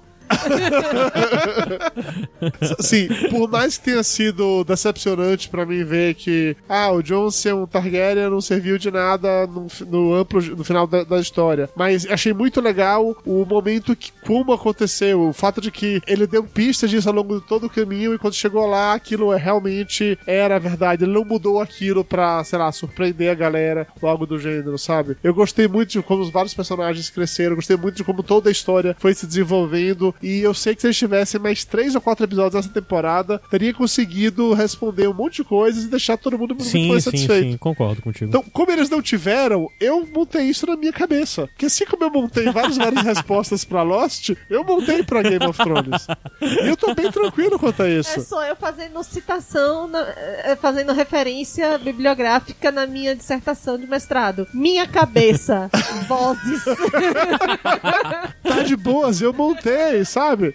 Eu, eu posso montar tanto versões finais, eh, versões diferentes de cenas, como cenas novas que não aconteceram pra justificar do jeito que eu quero. Eu queria muito que a gente tivesse visto realmente a área tirando o rosto lá do verme cinzento naquele final. Queria. Mas já que eu não conseguiu isso, eu posso dar um jeito de, na minha cabeça, tornar tudo isso melhor. Então é por isso que, apesar de ser uma nota mais baixa que as outras temporadas, ainda assim dou uma nota 7 pra essa oitava temporada. Porque eu acho que ela teve sim coisas boas, porque eu acho que ela encerra o ciclo. E é legal os ciclos serem encerrados. E pra série como um todo, por tudo que ela representa, tudo que ela marcou, por, por todos os anos que ela fez parte da minha vida, eu vou fazer dar a mesma nota que eu daria pra Lost se eu tivesse feito isso na época, que eu dou uma nota 10. Porque que é irrelevante se ela cometeu erros no caminho, como o Mário falou, cagar todo mundo caga no final. Mas durante esses 10 anos me trouxe alegria, diversão, foi legal pra caralho falar sobre isso, foi legal pra caralho gravar podcast sobre isso, ouvir podcast sobre isso, criar teoria sobre isso. Foda-se se depois que acabou com aquele gosto assim, meio amargo de daquele leite que está na geladeira, que tá, ficou um pouco azedo no final, mas você vai beber, vai dar uma caganeirazinha, vai. Mas aquele leite com Todd tava tão bom na hora que você bebeu que você não se importa com isso. E para mim, esse, esse é o resumo. Para mim, Game of Thrones funcionou desse jeito. Eu sei que eu vou lembrar dela no futuro só das coisas boas, não vou guardar esse ódio que essas pessoas rancorosas que ficam aí no meio do, da floresta amazônica sentindo calor guardam no coração, não. Dudu é uma pessoa muito boa, né? Eu sou, Caio, eu sou, eu sou. Eu, eu sou. Eu, eu pratico desapego nesse tipo de coisa,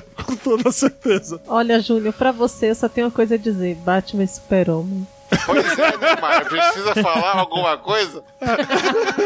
Antes da gente cair no assunto Marta aqui nesse programa, mais uma vez. Tá na hora de encerrar, agradecendo a meu convidado, Caio Anderson, agradecendo a todos os ouvintes do Papo de Gordo, Corações Peludos, que estão por aqui até agora e que escutaram esse podcast com quase duas horas da gente falando bobagem sobre Game of Thrones. Agradecer a vocês por terem acompanhado a gente também nessa jornada, porque não deixa de ser uma jornada, três anos pelo menos falando sobre isso. E falar que os culpados por esse programa ser publicado são os nossos apoiadores. Então, se você quiser, você pode se tornar um sim. Basta acessar papodegordo.com.br barra ajuda e saber como se tornar um deles. Dito isso, encerro por aqui. Beijo no coração de todos, Dracarys pra todo mundo e diga tchau, Mayra. Shallow now.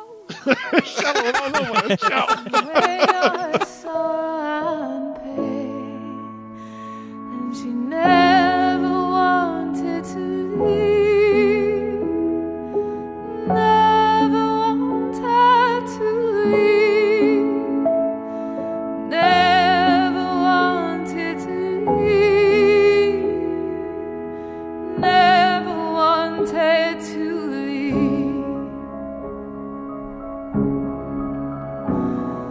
They dance through the day and into the night, through the snow that swept through the hole.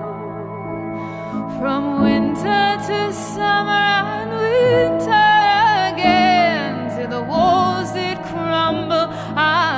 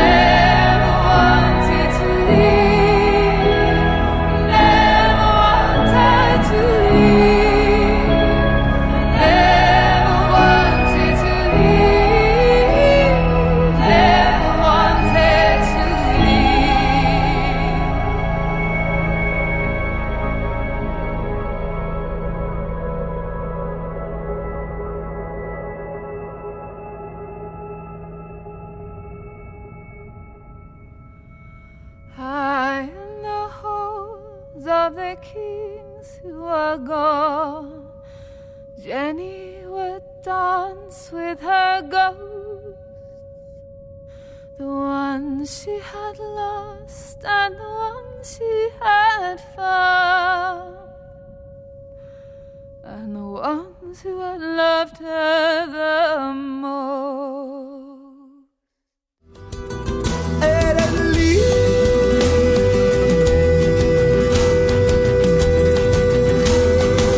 No se pierda el próximo capítulo de Corazones Peludos. ¡Ay, caramba!